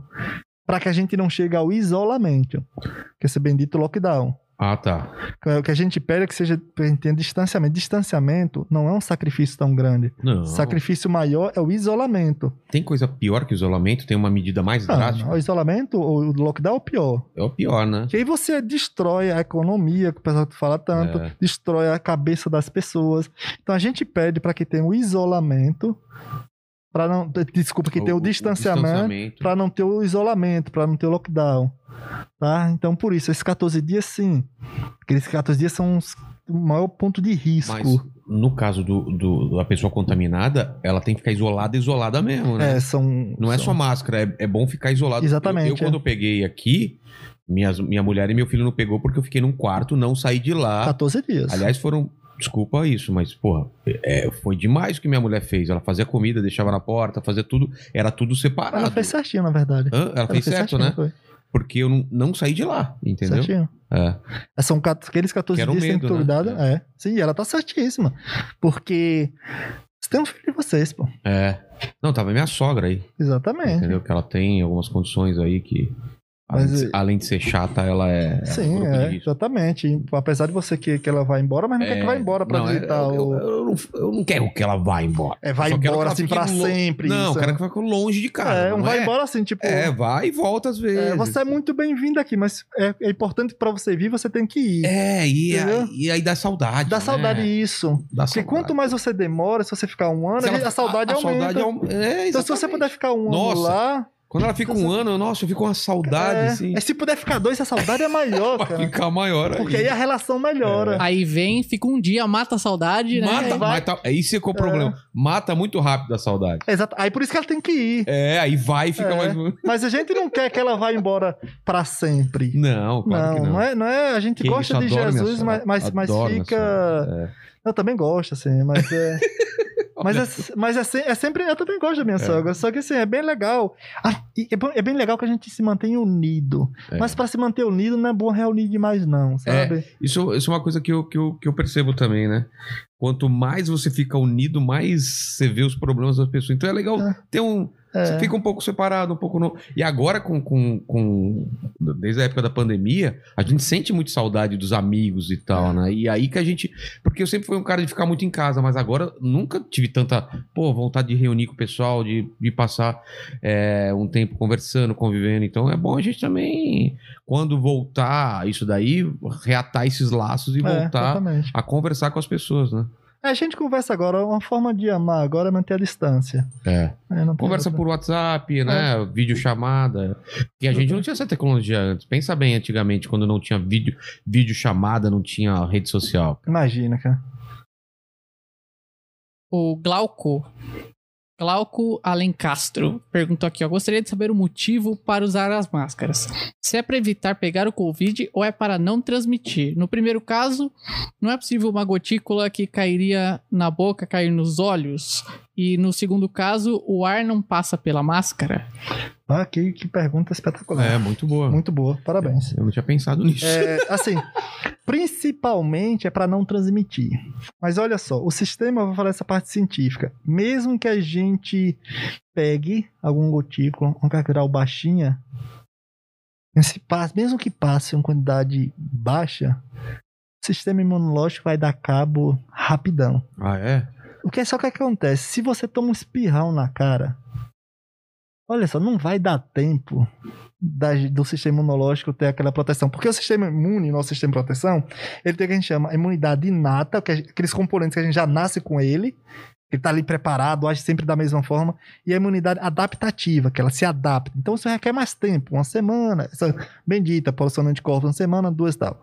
Então, naquele momento, se a gente tem um- uma carga viral baixinha e você está com o sistema imunológico tranquilo, se você tem uma, uma- uma- algumas partículas virais que entrem, aquilo ali vai ser, vai Ok. ser eliminado rapidamente. Agora, se você é, não usa máscara, primeiro você vai estar passando para outras pessoas, que outras pessoas podem estar com o sistema imunológico é, é, imunodeprimido, tá? Algum problema. Então você pode ter, ter essa, essa, essa suscetibilidade. E mesmo pra gente, pra gente pegar, a gente tem uma carga viral muito baixinha, vai eliminar sem problema algum. Agora é o seguinte, pessoal, a gente também precisa pensar de que nesse momento não é um pensamento individual. Claro que não. Como nunca na vida não é nada individual. A gente precisa cuidar um do outro. Quando a gente cuida um do outro, a gente cuida de nós mesmos. Tá? E uma característica do ser humano, a gente só evoluiu a esse ponto de nós chegarmos isso aqui, porque nós somos seres que cuidam do outro. É. Se lá atrás, no período das cavernas, se nós tivéssemos desenvolvido o hábito de alguém que estivesse precisando deixar pelo caminho, a gente não evoluía esse ponto. A característica foi, ao mesmo período das cavernas, se alguém que quebrou aqui a perna, a gente para, trata ele e segue junto. É. É isso que fez a humanidade se perpetuar. Essa é a característica que diferencia a humanidade de muitos. O lobo, sozinho, ele é suscetível. Por mais que ele seja capaz de se defender, ele é suscetível. É a mesma coisa os seres humanos.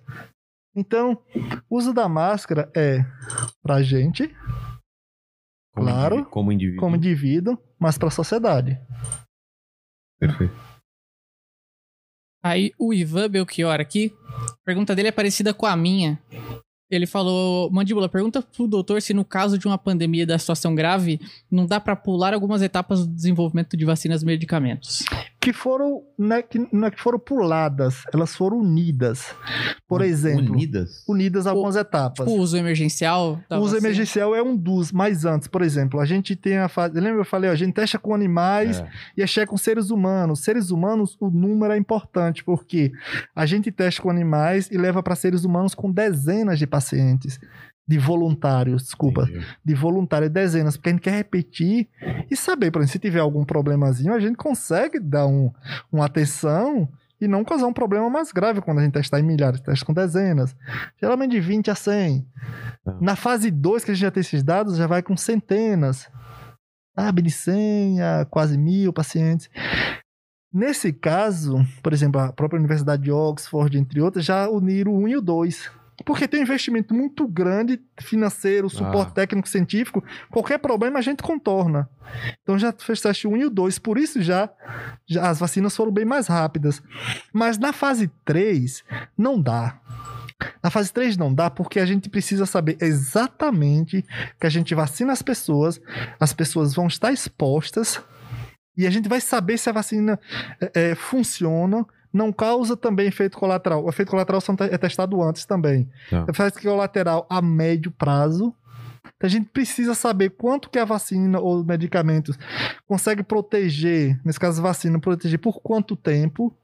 Não tem como, como a gente testou uma vacina, olha, teve uma proteção aqui por dois meses, vamos liberar e vacinar todo mundo. E se com três meses é, não, não funcionar mais? É. Não tem como a gente liberar, a gente sair vacinando todo mundo três em três meses, três, não dá.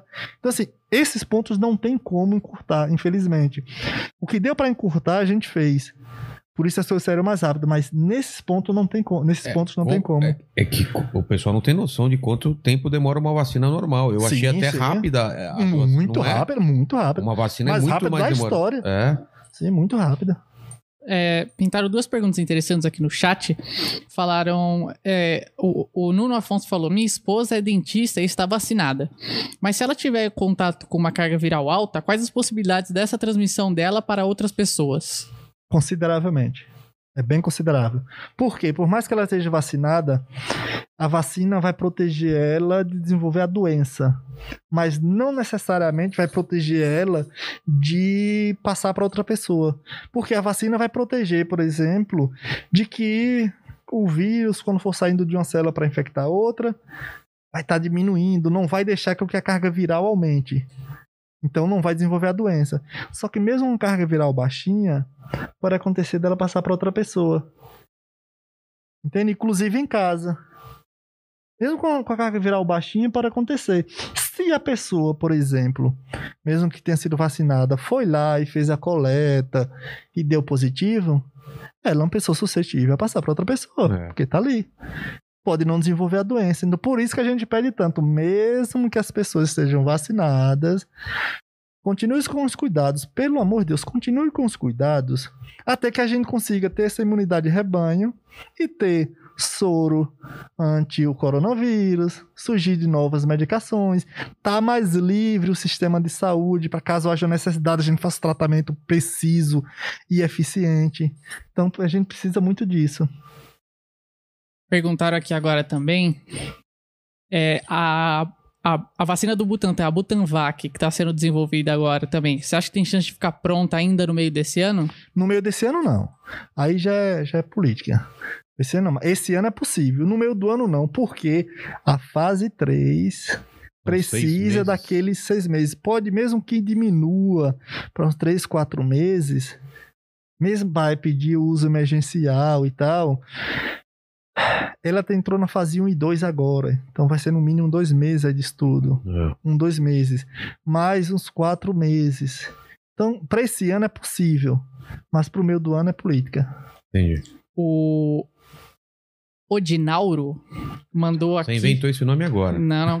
E, Não. Ele, e ele mandou 150 reais pra fazer uma pergunta. Pô, adoro esse Odinauro. Odinauro que Júnior. nome lindo, Que cara. é um tipo de dinossauro que não foi extinto, né? O Odinauro. Odinauro. Nossa. e é Júnior. E é Júnior. O pai dele já era Odinauro. Odinauro. É. Ele passou a maldição pro filho. Ele falou assim: eu, eu, sofri chamando, me chamando de Odinauro, as pessoas zoaram o meu nome, o que, que eu vou fazer? Eu vou passar pro meu filho. Eu não tô aqui pra me fuder sozinho. É, exatamente. É, o primeiro Odinauro que eu conheço na vida. Eu também. Ele falou aqui, ó. Minha mãe tomou a primeira dose há um mês e meio e ficou desconfiada que não aplicaram nada. Há alguns dias ela fez um exame de anticorpos e não detectou nenhum anticorpo contra a Covid. Isso prova que a vacina não foi aplicada ou pode ter alguma outra explicação? Cara, isso, isso é uma coisa que tá muita gente falando, assim, que estão fingindo que estão aplicando e não estão. Cara, se não estão fazendo isso, é de uma sacanagem tão grande, ou isso é lenda urbana? Não, não. Infelizmente, se, ele fez, se ela fez o teste e não deu, não deu nenhum anticorpo, ela volta lá, viu? Caramba. Olha, volta, porque assim, ela pode. A primeira dose, ela não dá resposta muito alta. Dá, a resposta imunológica não é tão alta. Por isso que a gente pede, a gente precisa da segunda dose. Mas tem que tá, ter anticorpo ali. Tem que ter anticorpo. Então, assim, olha, infelizmente, não é regra, tá? O que a. a, a, a- é, assim, os profissionais de saúde têm feito é algo espetacular, algo maravilhoso, mas infelizmente tá, há esses casos, até filmando e tal, algumas pessoas filmando. Por isso que a gente tá pedindo para que, quando as pessoas forem tomar a vacina, a- o profissional da saúde ali mostre O, o- a, a- o a seringa com a vacina, aplique, depois mostre que foi aplicado. É, então que- você tem que exigir. isso, É, né? se pergunte se ela, se ela fez isso, se não fez e, detec- e viu que não tinha anticorpo, Volta e Ah, mas- volta lá. Mas ela falou que tá desconfiada, provavelmente deve, não deve ter feito. Não deve ter feito. É, não deve ter exatamente, é. e não ter anticorpo. Então, assim, infelizmente, a gente vive num país, assim, que, embora tenha nossas maravilhas, nós temos características que são espetaculares do Brasil, nós somos um país novo. Nós somos deixados aqui as traças. Mesmo assim, a gente conseguiu se tornar esse país tão grandioso. Nós temos também essa, essa, cultura, assim, da esperteza. É. Assim, tem pegar. mudado muito, mas esperteza. Eu tiro aqui, sei lá, qual o motivo Vendo lá- disso? é, vender. Entende? Qual o motivo É. disso? Porque quando você tira, você vacina, você tá ali anotando que você tem uma dose a mais. Qual o motivo de não ter aplicado? Que tipo de esperteza é essa? Hum. Aí é onde entra a nossa questão. A gente vive um momento que a gente não pode pensar. Na verdade, nunca é assim, mas não pensou na gente, a gente tem que pensar coletivamente. entende? Mas nesse caso, além de não pensar coletivamente, casos assim é um crime, É crime, né? crime pesado, tem que ser punido mesmo. É, o William, Williams Cabral mandou aqui, ó. Por que cientistas tiveram que se retratar por estudo que negava o efeito da cloroquina contra o coronavírus? Ele especificou aqui que foi o estudo do The Lancet. É, Williams Cabral. É, se, tivesse, se não tivesse o S, ia ser eu achando que era meu irmão. Meu irmão é É. William, William Ah, é? Cabral. É. Nesse caso é, do estudo da Lancet, dos estudos, aquela mesma corrida de tentar publicar informações sem obter os dados completos. Por isso que às vezes eu estou falando aqui, olha, os estudos, é, tem estudos em andamento que aparentemente ela é, ela é mais agressiva, mas ainda não posso confirmar. E com isso, ele não, na verdade, ele não se retratou que a vacina, que a, que a cloroquina não tinha funcionalidade, retratou da metodologia aplicada e os dados obtidos. Então, os dados obtidos, aplicada a metodologia, os dados obtidos e divulgados não foram corretos. Ah, tá. Então, assim, então, consequentemente, esse trabalho rapidamente foi tirado, foi retratado, é, os pesquisadores foram retratados, e isso para a carreira desses pesquisadores não é a melhor coisa desse mundo, porque a gente sabe de cara o que acontece, ele vai aplicar para obter financiamento posterior, ou seja, eles arrebentaram com a carreira deles. Arrebentaram mesmo. Imagino que sim, né? Sabe, eles arrebentaram mesmo, mas não é, não, isso não muda o fato fato de, que passou a cloroquina passou a funcionar, não passou a funcionar. Não passou. É, Os vários estudos que surgiram que mostraram, não foi apenas esse, vários estudos mostraram, não apenas ela não funciona, como causa efeitos colaterais. E aí já no, no meio médico a gente tá falando, olha, doses de medicamento X, Y, ó, mas só para só funciona, é bom para verme, então não vai ter nenhum problema. Eu, eu, inclusive, ia comentar isso no chat. Estão falando muito da ivermectina, aqui Ivermectina, também. entre outros, é o E- kit Covid. É, e É? Se, se entra na, na mesma explicação da, da cloroquina que você acabou falando. É, nesse caso, vários estudos já mostraram que aí fizeram um kit Covid aí, né? É, a equipe bolsonarista é uma maravilha para montar, para montar é, soluções rápidas. Coquetéis. Coquetéis, é, coquetéis, que vai funcionalizar. E o que está acontecendo? São pessoas procurando é, é, atendimento médico por problema renal e hepático, ou seja, estão ferrando com o fígado, ferrando Caramba. com o rim, porque simplesmente estão se automedicando. Se se automedica, você não tem o controle da dose que você está tendo. É. E assim, estão procurando médico com problemas renais, problema hepático. E corticoides também ou não? Estão mandando, esses kits, co- esse kit Covid, esses coquetéis, estão mandando coisa que é fora do comum.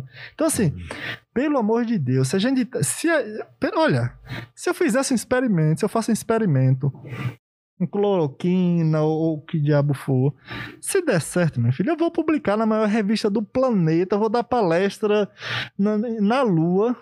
Você acha que realmente, se tem uma coisa que funciona, eu vou estar negando?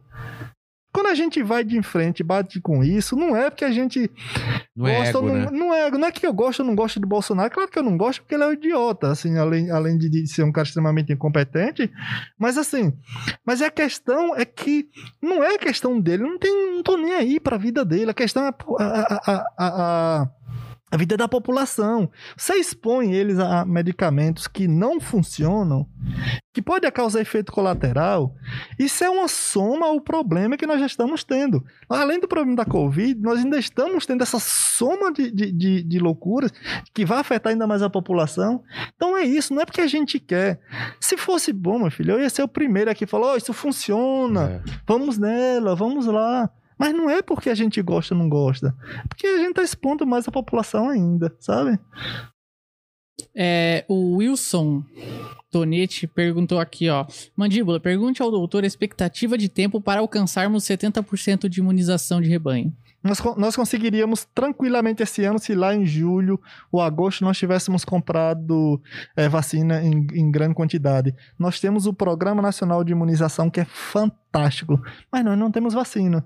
Nesse ritmo, nesse ritmo que nós estamos agora, nós imunizando 300 mil pessoas por dia, 300 mil pessoas É por dia. pouco. É Nossa. muito pouco. É muito pouco. A gente precisa de duas doses para uma população que tem 214 milhões de habitantes. É muito pouco. Qual é a conta, então? Então, quanto é que vai dar? Você multiplica isso daí, a gente vai Nossa. isso que é 2022. Então, assim, a tendência é que a gente consiga, é, com essa pressão, a gente consiga obter o máximo de vacinas. Mas tem alguma coisa em andamento? Tem, tem. Tem? Já tem comprado compra, ah, negociações com vacinas para a gente obter no segundo semestre. Tá. Mas não era esse, não era o momento para a gente estar negociando. Não, já era o momento pra estar aí tudo quanto é canto. né? Exatamente. Outra coisa, é, teve o, o consórcio que a OMS coordenou, que ela oferecia aos países a compra de vacinas. Então, você compraria de 10 a 40% da sua necessidade, organizado pela OMS. Então, assim, quando teve essa organização, foi oferecido o Brasil, sabe o que o Brasil optou? Foi pela, pela, pela cota mínima, de 10%. Tá brincando. Então, assim, você fica, Caramba, não meu filho, você tem uma organização que está tentando as favorecer os países do mundo inteiro. Você oferecer, você op- você opta pela cota mínima. É. Ou seja, se fosse mínimo de 10%, ele optar por isso, sei lá, 5%. Pelo amor de Deus, opta pelo máximo de Claro. cotas. É o que a gente tá precisando. Aí vai lá, Bolsonaro e fala. não é hora de ter orgulho, não. Não é? Ah, mas é, é, que pressa é essa para obter vacina? Que pressa é essa, sabe? Eu não- cara, eu. Sei lá, fico revoltado com essas coisas. Tem coisa assim que, que, que é incomum. Por isso que a gente fala, ah, mas. Cara, o pessoal começou a falar um monte de coisa. Ah, mas tá falando de política, fala de não sei o quê. Não, mas a impressão que dá Posso estar falando besteira, mas foi só o Lula aparecer que realmente. Aí ele resolveu falar sobre a vacina. Ele, ele, ele, Não foi ele- isso? Ele não só resolveu falar sobre a vacina, como é, falou sobre a vacina, falou do. botou o Globo na, na, na mesa, que É. o, o terraplanista não era. É, uma ou duas semanas depois, uma semana depois, fez o, o comitê de combate a. Bora feinho o comitê, bem, bem, bem, hacke- bem estrúxulozinho, mas montou um comitê de combate à crise, sabe, em em pleno 2021, assim. Cara, Infelizmente, teve que haver essa pressão teve que, política. ter, te- teve que o, o Lula ser absolvido, aparecer falando da, da vacina pra ele se É, mexer. só foi cara. falar de política, ele Só- se... É, só por causa de política. O pessoal morrendo, ele nem aí. Aí vem um cara que pro- sabe que vence ele. é, que provavelmente vai ser o, o, o grande, grande concorrente com ele, que vai bater de frente, aí ele. Aí começou. Ah, aí você fica naquela coisa. é, é, Poxa, você precisa estar discutindo alguém que vem ameaçar ele politicamente pra ele É. ter uma ação correta. Porque Exatamente. ele, assim. Cara, tem o Ciro Gomes, que é um grande líder, mas tem o Lula, é tipo assim, a pessoa que mais ameaça ele. Sabe? Então, assim, assustou mesmo, assustou. Ele começou a fazer algumas coisas, mas foi muito tempo depois, cara. O, só o pessoal tá falando aqui que em dados oficiais parece que o Brasil vacinou nessa última semana 980 mil pessoas por dia. Ah, é? É, não Já sei se eu, eu posso, É. eu posso Dá uma pesquisar, pesquisada. É. É. mas ah, Tomara foi, foi que tenha que aumentado. é. Ah, Tomara que vá pra 2 milhões. Aí o pessoal tá perguntando aqui sobre. eh, Tem muita gente falando que próprios médicos é, receitaram a cloroquina e a iverti... Ivermectina. e- ivermectina e qual a sua opinião É, com teve, relação a isso? teve isso, assim, também. Por isso que eu falei, Teve? teve, teve, teve muito, assim. Na verdade, o próprio Ministério da Saúde formou a- a- esse, esse kit, comitê, assim, Cara, de pessoas. O médico, ele tem todo o direito de ter sua ação em prol do, do seu paciente. Mas ele tem o dever de preservar a saúde das pessoas. Tem um dever de exercer, preservar a saúde das pessoas. Tem o juramento, E, né? e tem um juramento. E, a- e o médico, a medicina, ela não é superior ao conhecimento científico. A medicina, ela age de acordo com o conhecimento científico. Ela não pode agir de acordo com opinião.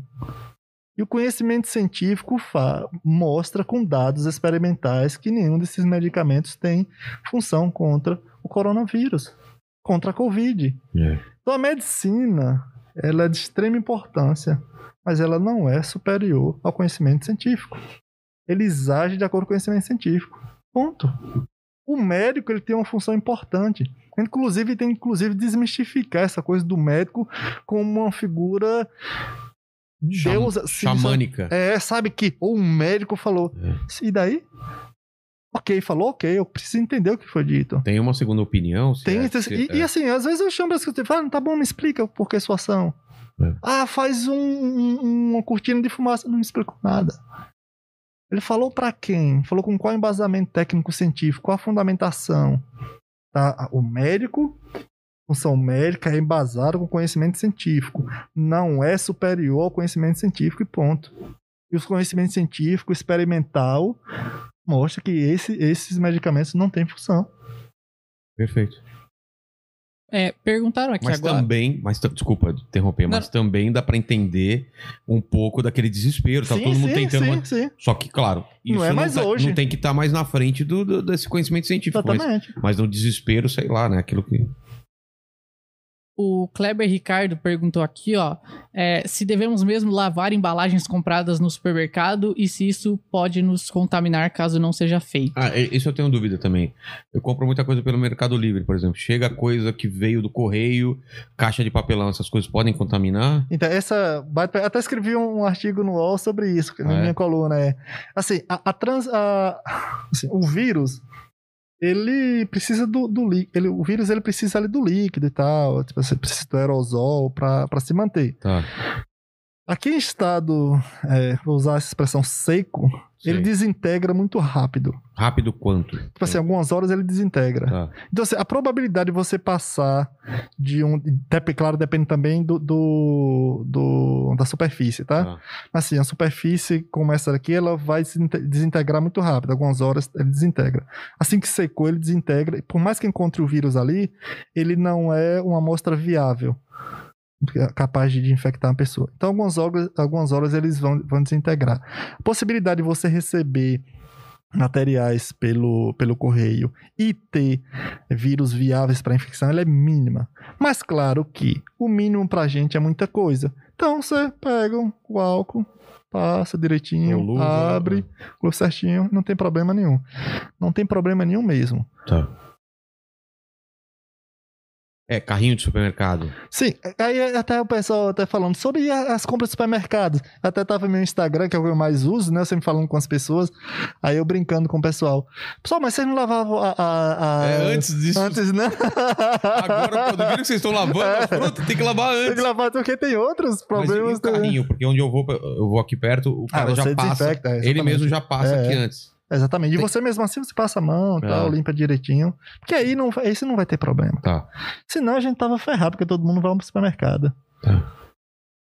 Perguntaram aqui agora é, que o Daniel Mastral falou na sexta-feira aqui com a gente que o Bill Gates estaria Ah. supostamente produzindo uma super É, vacina. foi, isso- foi por isso que eu perguntei. Por causa Uhum. que o Daniel Mastral veio aqui na sexta e falou que tem em andamento, não sei se é uma lenda urbana, de uma super vacina, não só para o Covid, É que, mas que para. pega várias, que várias- várias doenças. aí que, é- que é- já é um- uma coisa antiga dele que ele tá desenvolvendo. Você sabe de alguma aí coisa? seria possi- perguntando se seria possível algo assim. Se- o Bill Gates, por exemplo, e a sua fundação, eles financiam pesquisa no mundo inteiro, né? Por exemplo, em Oxford, é, eles financiam muito pesquisa lá e tal, aqui no Brasil. Tem a fundação que eles dão esse suporte. Claro, quando é algo inovador e realista, sim. Eles estão, não é que eles estão produzindo, pro- produzindo. O Instituto Bill Gates, eles não produzem, eles financiam, Ah, tá. tá? Ele mesmo não produz não, nada. ele- eles não produzem ele e tal. Ele Mas- pega mas- os caras mais proeminentes e. É, financiar a pesquisa a respeito, É. né? Isso, é. Eles é. financiam pra isso. Então, assim, o que é que acontece? Não é só do Bill Gates e tal. O que a gente faz, por exemplo. Lembra que eu falei do que a gente faz, o que eu faço, trabalho com equipe, que monta os VLPs, vários alec parts, partículas semelhantes ao sim. vírus.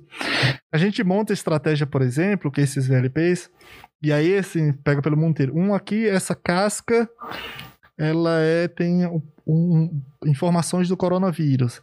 Ela vai ser do coronavírus. Internamente, já boto um componente que ele, por exemplo, um RNA mensageiro, tal, bota um componente que já é para o chikungunya. O me- a mesma vacina. Lá, no mesmo, no mesmo componente, eu boto um e já Caramba. coloco outro aqui. Aí, em cima dele, eu já boto partículas que ficam em cima, que já é para o Caramba. Covid, que é para, desculpa, para Pra- pra o Zika Chikungunya, vírus. Zika e, e o O dengue, é. Ah, Então você já monta. Aí a gente monta, monta estratégias Uma super vacina. que são, tipo, são super vacinas, É. são componentes que têm multifunções. Sim, a gente faz isso, assim. Então não, Não só aqui- Então não é de se espantar, não é de admirar que o, o Bill Gates possa estar sim, financiando sim. esse tipo de coisa Sim, pelo no mundo mundo. inteiro, assim, faz isso. Agora, assim, não é coisa que vem assim, olha, de uma hora pra outra. Mas, assim, a gente trabalha nessas tecnologias. Na verdade, em particular, o que eu mais gosto é de fazer. É. É montar essas estratégias, E assim, que, se, que Uma seja... coisa meio de ficção científica. Eu não sei. É, eu quanto- adoro isso. Adoro Não, o que eu vou falar aqui é meio ficção científica, porque Aham. eu leio muito sobre isso e eu, eu, eu li que esse é o futuro, e eu não sei até quanto a gente tá, o quão a gente tá perto desse futuro, que é nanotecnologia, de nanorobôs para combater doenças. É, em que ponto a gente tá? A gente tá muito longe ainda? É, é assim, é porque tem toda a questão científica e tal. É. Tipo, ficção isso daí. É, Monta o robozinho, imagina a figura de seres É. humanos e tal. Mas, na verdade, nem é tão futuro. Já Não tudo é é? presente, assim. Por exemplo, quando a gente monta uma partícula como essa... Por exemplo, a vacina de Oxford. Tá. É um pouco disso. A gente pega é um vírus... nanotecnologia. É, pega um vírus, tira um pedaço dele, ou simplesmente abre ele, abre ele, coloca o, o, o- um pedaço do outro vírus e ele vai lá estimular o sistema imunológico. Mas uma ainda é um nanotecnologia- organismo vivo. Sim. Eu- o que eu tô dizendo é ro- robótico mesmo, alguma coisa muito pequena, tamanho A, a parte de nano, né? nanotecnologia. Ah, adoro, por exemplo, a- da- das minhas, da- das minhas especialidades é nanotecnologia, Tá. porque sempre trabalhei com é, biosensores. Biochips que detecta. Nano tem a ver com tamanho, né? É, exatamente. É muito reduzido. É, exatamente, Tecnologia é. é. uma coisa muito reduzida. E vírus tá, nesse, tá nessa, Exatamente. Tá nessa na- perspectiva. Nessa perspectiva, o tamanho dele. É, e, e- e existem já robôs desse tamanho? Não é que ro- são robôs, por exemplo, tem estudos, por exemplo, com esses VLPs que a gente faz. Ele basicamente ele é um, um vírus falso. Mas ainda é um organismo vivo. Não, não é Ah, não vírus. é? não, não. Ele não tem nada de vida, ele não vai ter condições nenhuma, é só Ah. proteína, é só que a gente monta ele. Tá. Nisso a gente corre, bota nele a informação. Por exemplo, tem vários estudos, estudos com essas partículas, porque como ela tem um tamanho certinho, ela vai chegar ao nosso ponto. Ela tem estruturas que vai fazer com que parte do nosso corpo, as células, capte ela, Sei. só que ela não capta no- nossas células, ela não capta e destrói, faz, se destrói por destruir. Destrói e vai lá em outra célula e apresenta. Olha, tem vê aqui se é diferente ou não. Nisso a gente monta esses, essas partículas que pode carregar, por exemplo, é, uma, uma informação que pode ser contra uma célula cancerígena. Tá. Então a gente pode montar nesses esses nanotecnologias, esses nanorobozinhos que você está comentando, para ser basicamente são partículas, tem que, ser- tem que ser natural. Tem que ser. me- É porque ele o vai degradar. robô dá a impressão de que são coisas. É tipo metálico, coisa assim. não- é, e não pode ser Ah, isso, não porque, ser, tipo né? assim, como é que a gente vai. A gente coloca em nosso corpo, mas como é que o corpo vai se livrar? É, Ele, se ele depositar em algum lugar, pode ser problemático para o nosso corpo. exatamente. Tem que ser coisa que a gente coloque, mesmo que seja sintético, que ele não que ele se degrade ou que pelo menos Seja absorvido. absorvido ou, as próprias células, o corpo elimine. Tá. Então, assim, isso a gente, a gente faz muito em laboratório Isso. isso. já é realidade, então. Sim, sim, Cara, tem muitos estudos. doideira isso, estudo. cara. Graças a Deus, assim. não, mas eu acho é. doideira de coisa legal, assim, É. que você via em, em filme de 10 anos atrás que já tá sendo realidade, então. que, a gente- que faz muito em laboratório. Isso é muito legal, assim. E a ciência a gente conecta com o mundo inteiro. Lembra a gente falando, ele tava conversando com o Jaque e tal. Falou, "Ó, Jaque, é, o que, que Elisa mandou aqui da, da Austrália e tal. Ela, pô, Gu, tô aqui, tô é, dando passeada, vindo a um show e tal. Mas e aí, como é que estão as pesquisas? A gente já começa a falar sobre pesquisa. Tarará. Então tem chance de ter A gente coisas- conecta com o mundo Então, inteiro, não cara. tem chance de ter pesquisas totalmente secretas, muito avançadas, que a gente nem sabe o que está sendo feito, ou não existe essa que a possibilidade? gente não sabe, sempre há, porque assim, quando tem interesse público, a gente não pode dispersar, a gente não pode. é, é, Não, mas entre vocês mesmo, eu tô falando. Sim, sim, não sim. Eu, eu saber, isso tudo bem, é mais difícil. Mas entre a comunidade científica, será que por, por ser um avanço tão grande e, e gerar um, um interesse do- desses governos dominarem essa tecnologia, eles prendam essa informação de forma que você ou uma- um cara da Austrália não saibam? Ou é impossível fazer isso com a comunidade Não sei que é impossível, é muito difícil, porque assim, a- cara, nossas cabeças não param. Conecta É. com o mundo inteiro. Tipo assim, se ele tem alguma coisa que quer ser muito avançado, precisa conectar. Porque tem coisas Não é que. um cara sozinho que é não, um gênio. Nunca é. Não é, né? Não quer. Tipo assim, se ele não faz as coisas se não tiver conexão. Porque, porque tem. As coisas estão andando tão bem e às vezes travam por causa de uma pequena peça. Que, esse, que é um que aí vai alguém lá que é, fala exatamente. Que é um especialista da Austrália naquele negócio. Entendi. Que aí, por exemplo, eu falo exemplo de Elisa e tal, alguns outros amigos pelo mundo. Eu falei, poxa, tá um amigo lá na França. Eu falei, Pô, velho, dá uma olhada nesses meus dados, por favor. Cara, Aí ele vai, olha os dados, fala, pô, poderia ter melhorado aqui. Aí eu vou lá e experimenta dar certo. ah, entendi. Se não, assim, claro que não dá pra compartilhar dados é, é, que são de interesse, né? Tipo É. assim, de repente a gente não pode perder e tal, que outra pessoa pode já lá replicar, publica Pegar primeiro e, é, ou patenteia primeiro, vai lá e É. faz mais rápido. Mas assim, quando são pessoas muito próximas, sim, às vezes, cara, não tá caminhando, cara. Ô, Gustavo, se você substituir, ou se você mudar o pH nesse ponto, de repente pode alterar seu resultado. E vai lá e altera. entendi. É difícil você andar se você não tiver conexão. Perguntaram aqui no chat também, foi uma coisa que eu também vi e não acreditei muito, mas o, o Dr. Ray, Nada que começa com Dr. Ray pode ser muito sério depois disso, né? o Dr. Ray foi no Danilo Gentili essa semana. Ah, é? É. E ele falou que pegou Covid, tava com medo, falou que a imunidade dele é fraca, alguma coisa assim. Tá.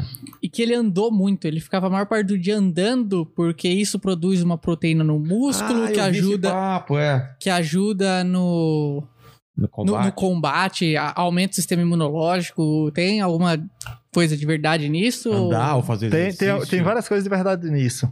Mas não por causa da ação daquele momento. Já vários dados mostrando que pessoas que têm. é, é, que exercem que, que têm atividade física continuada, sabe? Que tem uma atividade física regular, sim, tem um, um- uma, uma proteção do sistema imunológico muito mais capaz de proteger contra não só o coronavírus, como diversas outras doenças.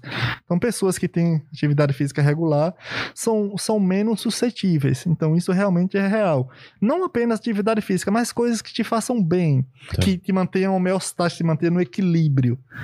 Às vezes eu brinco, eu tava até é, tava tendo uma live com Vanessa Camargo, a gente brincando, eu falando, ô Vanessa, coisas bem simples, sei lá, vá namorar, vá se divertir, vá rir. Se você tem fé, vá ter fé. Se te dá um equilíbrio, Entendi. te dá uma sensação boa, você, você prepara seu corpo para combater qualquer outro problema, inclusive o coronavírus. Essa é uma pergunta interessante aqui. É, doutor, fale do pós-Covid. Uma das possibilidades é a síndrome da fadiga crônica. Inclusive, é o nome da, da página que fez a pergunta. Uma doença pós-viral que pode ser super debilitante. Somos marginalizados devido à falta de conhecimento. É, talvez teremos uma pandemia pós-pandemia. Nossa. É, que, que baita questão, assim, não só essa, eu acho que um dos maiores problemas é, vai ser, é, realmente, é psicológico. Mas psicológico. Quando eu, quando eu sou muito cuidadoso, que eu trabalho nessa questão do, do não... Porque o, o causar pânico, ele gera... Tem uma coisa interessante hoje. Quando você causa pânico, você ganha muitos seguidores. Você ganha muito porque aí você pol- polariza. Você é de um lado, você é do outro. Só que eu sou muito medroso, essa passou muito medroso em causar. Gera... Eu, eu sou muito firme, como eu tô sendo contigo aqui. Eu, eu falo as coisas que eu acho que deve ser.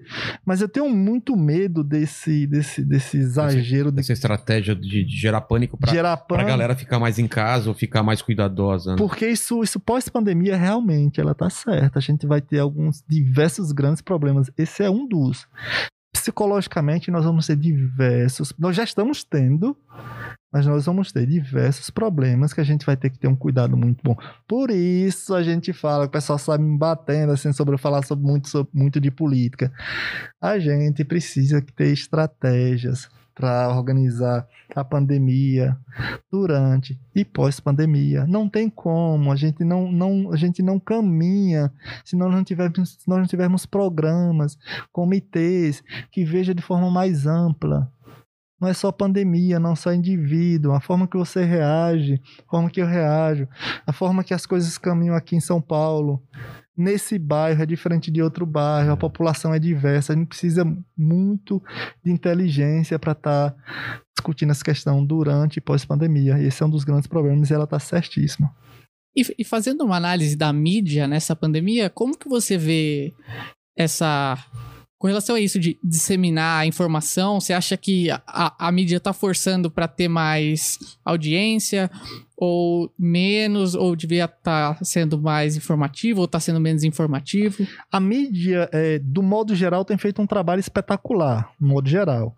Mas claro que tem um bando de, assim, escrotidão mesmo, assim, é, é, pessoas negando, é, emissoras negando.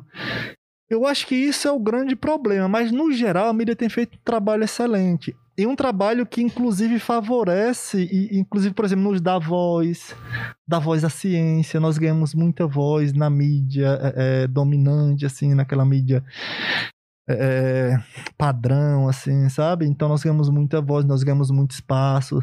Então, assim, eles têm buscado informações que que assim que tem ajudado demais a mídia se não é a mídia a gente tava no, no, no caos muito maior a mídia enfrentou assim essas ações bolsonaristas de forma considerável sabe bateu de frente mesmo graças a Deus mas claro que não é a grande maioria tem aquela questão de, de se aliar ao que tem interesse é, financeiro né é, infelizmente a gente tem esses grupos também, mas a grande maioria tem, tem feito um trabalho excelente, sabe? E você tá morando aqui em São Paulo hoje. Agora aqui é. Qual é. Como você vê essa história do- da nova fase aí de lockdown em São Paulo? Você acha que tá sendo bom? Porque, por exemplo, Que Fechou. que a gente tá? É, estenderam até quando? Até, até 11 de abril. 11 de até abril? 11 de abril. Aham. Tá. Aí, por exemplo, você fecha o comércio, beleza, mas o ônibus tá lotado, o pessoal tá tendo que trabalhar do mesmo jeito, ônibus lotado, é, É, a, a entre, o- entre é. milhares de outros É. problemas. A questão principal que todo mundo fala e que eu também concordo é que você comprimir também algumas coisas para pouco tempo de, de- que estão abertas, que estava Uhum. acontecendo, né? É pior do que você estender ao máximo e a, a pessoa poder escolher Mas Por a questão exemplo- aí é outra, sabia? qual que é. Por exemplo, quando você. Quando você tem o, o. Se der exemplo, o transporte público é o grande problema. É. É, a gente vai chegar nisso. Mas, mas, por exemplo, só, favor, por favor. Não, não te cortando, mas é, a gente tá falando, por exemplo, de abolir o, o rodízio, porque se tem mais gente dentro dos seus próprios carros, Aham. gente que não tá no transporte público, você tá diminuindo a chance de. Isso seria uma medida, não Isso é, seria? uma, é, isso, exatamente. É. É. é uma das medidas. Mas assim, isso é, mesmo assim afeta uma população baixa É, comparado ao que tem transporte certeza, público, né? É, é muito baixo. O maior problema hoje é a questão do transporte público em É. si. O que é que acontece entre essa questão é, empresarial financeira? Por exemplo, se nós tínhamos 100 pessoas trabalhando, uma proporção de 100 pessoas trabalhando antes, tá? Tá. e nós tínhamos 10 ônibus. Então nós tínhamos 10 pessoas para cada ônibus. Ok, é, diminuiu a quantidade de pessoas que vão trabalhar. O problema é que diminuiu também o transporte público. Se mantém, por exemplo, um número de transporte público Igual? igual, ser- ou mesmo que fosse menor, a gente teria o transporte com um número limitado de pessoas, que daria condições, daria condições, por exemplo, de, de manter o certo afastamento, É. não isolamento, tá? Afastamento, e o transporte seguia. Mas só que entra essa questão financeira. Ok, se eu não tenho um ganho como eu tinha antes, porque, olha, imagina, para quem é o investidor dessa área, se ele bota um ônibus que vai carregar 100 pessoas e, as e simplesmente está seguindo há 5, 10, 20 anos, mesmo sendo ilegal, imagina, é possível que seja legal aquela quantidade de pessoas dentro É. do ônibus. Como é que exige que a gente tenha, um, a gente coloque é, é, cinto de segurança e coloca 100 pessoas dentro de um ônibus? Não é possível. Então, assim, se ele consegue manter esse, esse, esse- esse- essa estrutura de transporte e com o dinheiro o retorno que ele, que ele tem, com certeza ele vai montar, vai ter investimento para ter políticos dentro da, da política profissional que vai dar suporte a ele, que não vai ter a fiscalização.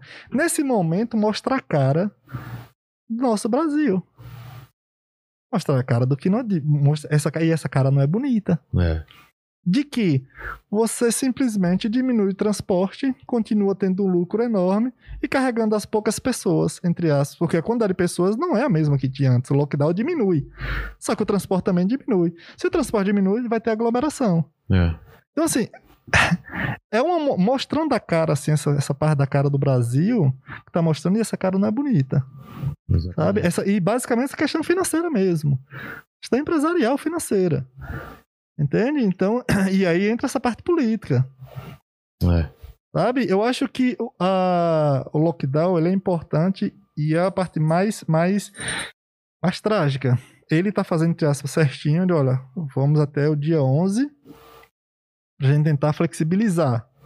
Mas se começa a repetir, tem que falar, tem alguma coisa errada. O que é que tá errado nisso daí? Não pode estar, tipo, 14, 14, 14, tem alguma coisa errada. O que é que tá errado nisso daí? O transporte público é um dos exemplos. Como é que tá o prob- problema de programa de orientação? Porque também, quando a gente vem aqui, a gente sai daqui, a gente mora próximo, mas a gente só daqui para casa, a gente vê o quantidade de pessoas na rua e batidões, como se falam, tendo batidões. Então, assim, além do transporte público, tem essa questão do desrespeito social também. Questão da orientação social e do lucro, que fala muito mais alto. Exatamente. É, uma pergunta relacionada, recebemos aqui agora o Denis Souza, ele fala, pergunta doutor, o fechamento de academias, parques públicos e a proibição de atividades esportivas favorece o vírus? Acho que o, o fato do exercício físico em si, o pessoal tá tendo que ficar mais trancado em casa e tal. Uhum. Favorece o vírus ou, ou- ou favorece a, a proteção, falando? É, acho que Tá é. falando do fechamento, né? Ele, ele- escreveu favorece o vírus, mas acho que é, É, desfavorece é a, esse. imuni- a A imunidade. imunidade, né? é. A academia, porque assim, o momento que a gente tá naquela respiração, fazendo atividade, muita gente vai, vai expelir muito líquido, muito aerosol, e isso vai favorecer a dispersão do vírus, tá? Então, a academia, ambiente fechado, é mais complexo de manter. Na, na, nos parques públicos, o problema grande é essa questão de, de respeitabilidade social. É, eu passo aqui na, na- na- vou para trabalhar, eu sempre passo aqui na, na Vinícius de Moraes. Hoje eu passei, fui ao mercado. Botei, tava cheio e o problema não era só cheio, muita gente sem máscara aqui na É, isso. Vinícius de Moraes Cara, nesse momento. Então assim, tem gente indo pros lugares públicos sem máscara ainda? assim, tá- não, a gente viu várias Porque, por exemplo, eu vou no supermercado. famílias tá todo- inteiras, É? famílias inteiras, e pessoas e pessoas sentadas, os malhadões correndo lá sem máscara, né? Aqui na Vinícius de Moraes. Entendi. É uma praça pequena, é um ambiente pequeno. É porque a pessoa tem a, a, a sensação de que, por ser um ambiente aberto, não acontece a Se, contaminação. se fossem poucas pessoas, por exemplo, eu tô no sítio, eu fico sem máscara. Ah, e tudo bem. É, mas assim, eu não tenho ninguém pra dispersar, não tenho ninguém pra me passar. É. Mas aí você vai estar numa praça pública, você tá sem máscara e você tá próximo de pessoas, você tá aglomerando. É. Aí fica complicado. Ah, não, mesmo correndo, você tá passando por outra pessoa. Exatamente. Aí você respira É. forte, passa pro outro. Então, assim, poxa, tem uma sensibilidadezinha básica. Por mais que a gente cobre a política, como a gente cobra pesada, você vê a gente vai em cima. Batendo. Mas, poxa, socialmente também, pelo amor de Deus. É. Ok? É... Doutor Gustavo, tem, tem mais alguma coisa que você queira falar que a gente não abrangeu aqui que falta? Cara, o papo foi falar. muito legal, cara. Foi, né? É Eu acho que a muito gente legal. falou sobre bastante coisa aqui. É. Faltou alguma coisa? Acho que não, né? Se vocês Cara, e, um... e pode contar comigo. Qualquer coisa, você me liga, você tem meu Tá número, cara. Gustavo, Cara, deixa pra eu imagino um como papo, deve cara. ser o seu Instagram hoje em dia. As DMs devem ser gente desesperada perguntando qualquer coisa. Porque eu vou perguntar, agora que a gente conhece.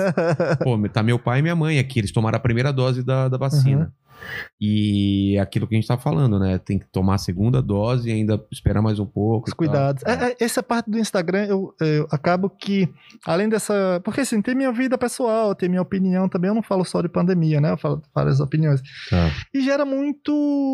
muitas discussões, tá? Ah, mas você é partidário, você não, não sei o que. Eu falo, ó, pessoal, eu tenho minha opinião, eu sei o que eu sou, sabe? Então, assim, eu tenho minha vida, eu tenho minha visão. Mas, assim, a ideia basicamente é saúde pública e educação. É. A minha vida foi transformada por causa da educação, por ciência e tecnologia, e não pode ser individualmente. Mas, assim, sentar no escritório, falar eu consegui é muito pouco, né? Exatamente. É muito Fazer pouco, alguma velho. coisa. É muito pouco. Se sentar e tal. Se não, eu falei que não, tava na Suíça, filho, morando em frente aos Alpes Suíços. E tendo um baita salário. Tem muito pouco. Então, assim, se tiver de brigar e não gostar de mim, que seja, mas a gente vai estar discutindo sobre isso. E sobre pandemia, com certeza. Tá informando sempre, com certeza. E, doutor, eu sempre termino aqui o, o papo com três perguntas que eu faço para todos os convidados. A primeira é: estamos aqui celebrando sua carreira, sua, sua história de vida. E se olhando para trás, qual foi o momento mais difícil que você, que você passou na vida ou na carreira? Você lembra de alguma coisa? Sim. É, a falta de, de, de esperança, perspectiva.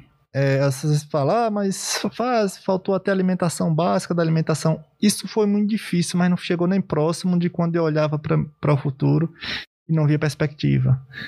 Eu morando em Crenguém, no sertão da Bahia, Euclides da Cunha. Quando eu falei esse exemplo de, de, de olhar para as pessoas e falar, cara, eu quero ter essa vida. Vida de um estudado, como a gente falava, uma pessoa estudada, pessoa que se formou. Quero ter essa vida. Antes daquilo, acho que são as fases mais duras de minha vida, quando eu não via perspectiva. Ah, é? É. Em Crenguém, principalmente Crenguém. Lá Crenguém é o povoado onde eu nasci, né? Creguem, Crenguém. Creguenhe. É, que é lá em Tucano, no município de Tucano, só que é um povoadozinho Tá. pequeno. Essa e lá em Euclides da Cunha, quando eu não vi perspectiva. Essas foram mais, mais pesado pra mim. E a segunda pergunta é assim: é, esse vídeo vai ficar para sempre aqui, vai ficar mais, vai durar mais do que as nossas vidas.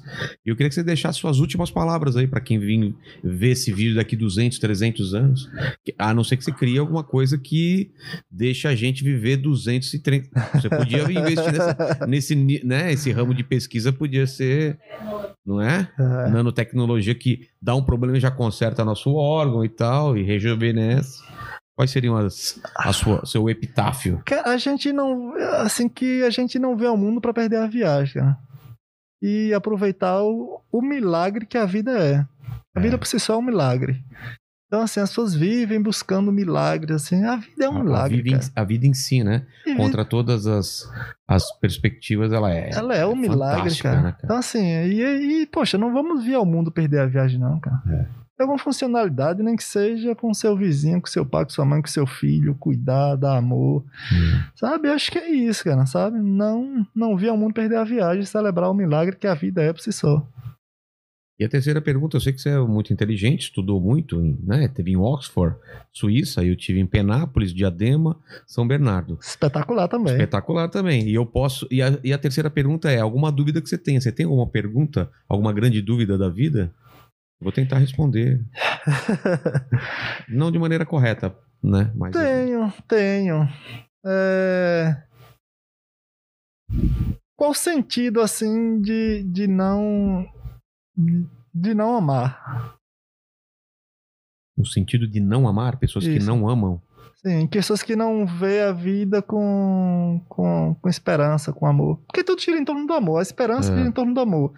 O amor não no sentido de ó, você olhar para uma mulher e desejo olhar para o pai e mãe, mas o amor pela vida, o amor da vida. Qual o sentido de não ter esse amor? É, eu acho que. que, que- Por exemplo, colocar o dinheiro à frente. Ah, tá. É muito, é muito pouco. Imagine, você, a gente. Tá quantos anos? Eu tô com 37. 37? Eu tô com 39. Então a gente é mais ou menos da mesma geração. você tá né? rindo, mandíbula? Não tô rindo, não. É que eu falei a idade errada, né? 38, desculpa. Não, é que foi, foi espontâneo. Eu li um Ah. comentário engraçado. Ah, claro, claro, claro. Amanhã você não precisa vir mais, tá? Então a gente, é, a gente é mais ou menos da mesma geração, É. né? Só de 82 e tal. A gente tá pelo menos. 82, é. Eu tô fazendo as contas aqui. A gente, a gente tá nessa geração. Então imagina, a gente tá mais ou menos na metade da vida. O tempo passa rápido demais. né? Assim. Qual o sentido de não de, de encarar a coisa material que É, seja mais vai- importante do que a- o amor pela vida? Não há sentido nenhum nisso. E se você tá fazendo isso em casa, pare. Coloque o amor na frente das coisas materiais. Muito obrigado aqui, doutor. Obrigado a vocês. Tiver uma pequena plateia aqui, né? Obrigado, Mandíbula. Obrigado a você. Se inscreve no canal, segue o doutor lá no Instagram.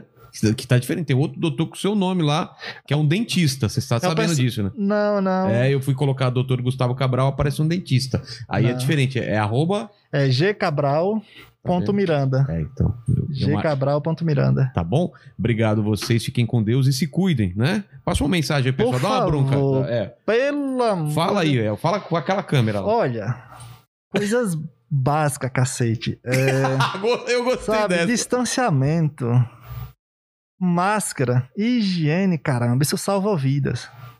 Salva vida incontavelmente a sua e dos outros. Então, pelo amor de Deus, caramba, faz alguma coisa. Faz o mínimo. E a Faz o gente, mínimo e a a gente faz o mínimo aqui também. Temos um canal novo de Pups, né? Então se inscreve no canal Inteligência Pup, se inscreve no nosso Instagram e valeu. Obrigado. Fiquem com Deus.